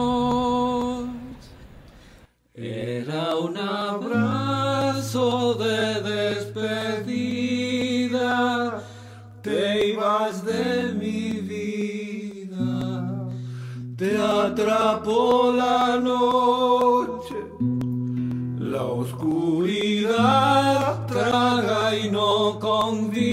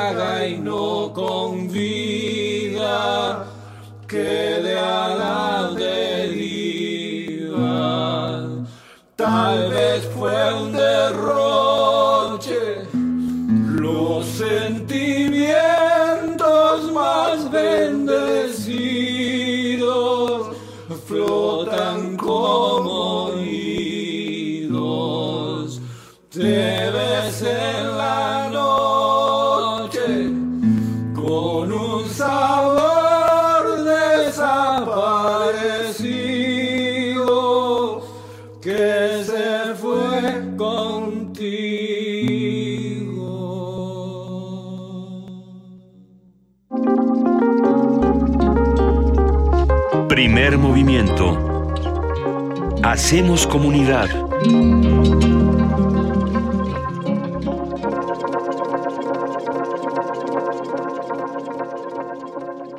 Y mientras Horacio Vives se despide de la cabina, lentamente sale y le decimos adiós, adiós, Horacio Vives. Todavía tenemos mucho que discutir. Tenemos una nota precisamente sobre, sobre un padecimiento que es importante y, sobre todo en días como estos, querido Miguel Ángel. Sí, casi 5 millones de personas de 50 años o más padecen el mal de Parkinson en todo el mundo, lo que convierte esa enfermedad neurodegenerativa en la segunda causa de muerte a nivel global. Es increíble ¿eh? la cantidad de personas que padecen esta enfermedad. Dulce García, nuestra reportera, tiene esta información. En México, el 2% de la población padece Parkinson. Por ello, hay que saber que se trata de la segunda enfermedad neurodegenerativa más frecuente en el mundo. Afecta aproximadamente a 4.6 millones de personas mayores de 50 años. Este 11 de abril se conmemora el Día Mundial del Parkinson, bajo el lema Empeñados por el Parkinson, con el objetivo de impulsar la investigación en torno a este padecimiento. El Parkinson se produce por la muerte de unas neuronas llamadas dopaminérgicas, que son las encargadas de producir dopamina, un neurotransmisor muy importante para la función motora. La doctora Selva Rivas Arancibia, académica de la Facultad de Psicología, lo explica así a Radio UNAM. Es una enfermedad degenerativa del sistema nervioso central. Va a avanzar en el tiempo se va a ir el paciente cada vez este, complicando con un deterioro mayor, que se va a caracterizar por trastornos del movimiento. No tiene cura. El tratamiento está enfocado a este, contrarrestar la sintomatología de la enfermedad. Esta enfermedad afecta la vida de las personas que la padecen y también la de su familia, llegando a empeorar notablemente su calidad de vida y limitando su autonomía. La doctora Rivas comenta cómo puede ayudarse a quien vive en esta condición. El 10% de los pacientes ya están presentando una alteración genética, pero en realidad el 90% que es de la enfermedad se llama esporádica. En realidad es una enfermedad multifactorial. Uno de los factores de riesgo de esta enfermedad es la edad. Actualmente no existe una cura para la enfermedad de Parkinson. Sin embargo, hay terapias farmacológicas y quirúrgicas que ayudan a controlar eficazmente los síntomas durante muchos años, lo que permite a los pacientes llevar una vida relativamente normal. Para Radio UNAM, Dulce García.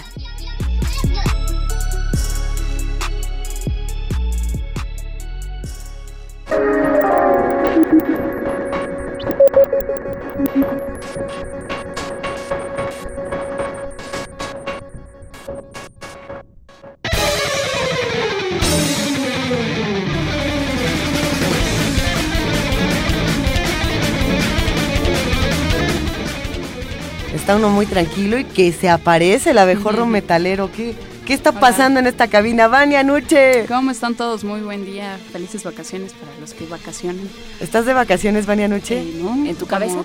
Sí, en mi cabeza. ¿Cómo, ¿Cómo va todo, Vania? ¿Qué ha pasado en redes sociales? ¿Qué ha pasado hoy en Radio UNAM? Está todo muy activo, pues ya que están de vacaciones. están muy porque están de vacaciones, tienen más tiempo y holgura. Sí, yo creo. Bueno, no sé, pero qué bueno que nos escriben. Eso, Vania. No sé cuál sea la razón, pero qué bueno que nos escriben. Hoy en Radio UNAM, en la tarde, tendremos más información sobre el mundo, México y, por supuesto, sobre nuestra universidad en Prisma RU a través del 96.1 de FM. A la una de la tarde, si se perdieron Diáspora de la Danza, tendremos música, la retransmisión de este gran programa de Juan Arturo Brennan a las 3 de la tarde, más música en Panorama del Jazz a las 7 de la noche y Resistencia Modulada a las 9 de la noche con los chicos de Resistencia Modulada, claro. Eh, hoy es martes de Derretinas y de Resistor, así que no se pierdan este, esta programación especial que prepararon los chicos para vacaciones. Por el 860 de AM tendremos Ingeniería en Marcha a las 12 del día, así que no se pierdan este programa para conocer todo lo que eh, tiene preparado, todas las actividades de la Facultad de Ingeniería de nuestra universidad. Y recuerden visitarnos en www.radiounam.unam.mx. Ahí encontrarán nuestros podcasts y también pueden escucharnos en línea, en línea, perdón, a través de nuestro reproductor. Que tengan todos un excelente día y felices vacaciones. Manden sus, sus imágenes con nuestra foto también para que nos hagan partícipes Negro, Negro Lobo nos mandó una foto de él en Atotonilco el Alto, en Jalisco. Ay, ¿dónde las están viendo? En Twitter, pero sí, le faltó la foto Lo que pasa es que me estoy, sí, pero es que si Entonces no contó. Si estamos en su teléfono no puede tomar la foto, entonces sí nos tienes que imprimir Lobo Negro lobo en algún sitio. O sea, le haga así con Inception. Ajá, como con ah. espejito. Una foto dentro de la foto. Una copia de la copia. Ingénienselas, pero llévenos a sus vacaciones. Gracias, Vania Nuche. Que tengan un excelente día. Gran día. Nosotros ya nos vamos y ahora sí que tenemos un pilón para despedirnos. ¿Se acuerdan de los pilones? Sí, me acuerdo. No, de, no de esos pilones, pero de otros pilones. Ah, yo sí me acuerdo de todos los pilones y del precio pacto y esas cosas, pero... Fuera del aire te voy a contar mi sueño del pilón, ¿ya te lo conté? Sí. Es grande. Se van a quedar con, la ganas de verificación. Así es, ya les contaremos otro día, pero ¿con qué nos despedimos? ¿Ustedes querían saber cuál es una de las canciones favoritas de Gastón García? Marinozzi. ¿Cuál? A ver. Esta que vamos a escuchar, La Casa de Al lado, una canción que condensa un momento tan humano y tan fraterno. Vamos a escuchar con Fernando Cabrera, La Casa de Al lado, y con esta, literalmente con esta nos despedimos. Nos escuchamos mañana. No se pierdan primer movimiento. Gracias a todos los que hicieron posible este programa. Gracias, Juana Inés de esa. Gracias, Miguel Ángel Quemain. Gracias, Luisa. Gracias, Juana Inés. Esto fue primer movimiento. El mundo desde la universidad. Nosotros y ellos, vos y yo. Que nadie se ponga en mi lugar que nadie me mida el corazón. La calle se empieza a incomodar. El baile del año terminó. Los carros se encargan de cargar los restos del roto corazón. Acá en esta cuadra vive en mí clavamos el tiempo en un cartel. Somos como brujos del reloj. Ninguno parece envejecer. Mi abuelo me dijo la otra vez. Me dijo mi abuelo que tal vez su abuelo le sepa responder si el tiempo es más largo cada vez. Discrepo con aquellos que creen que hay una sola eternidad. Descrean de toda soledad. Se engaña quien crea la verdad.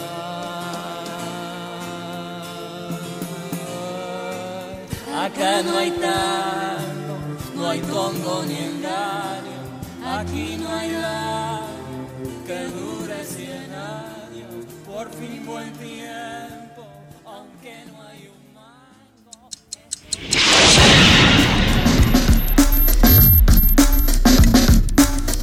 Radio UNAM presentó Primer Movimiento. El mundo desde la universidad.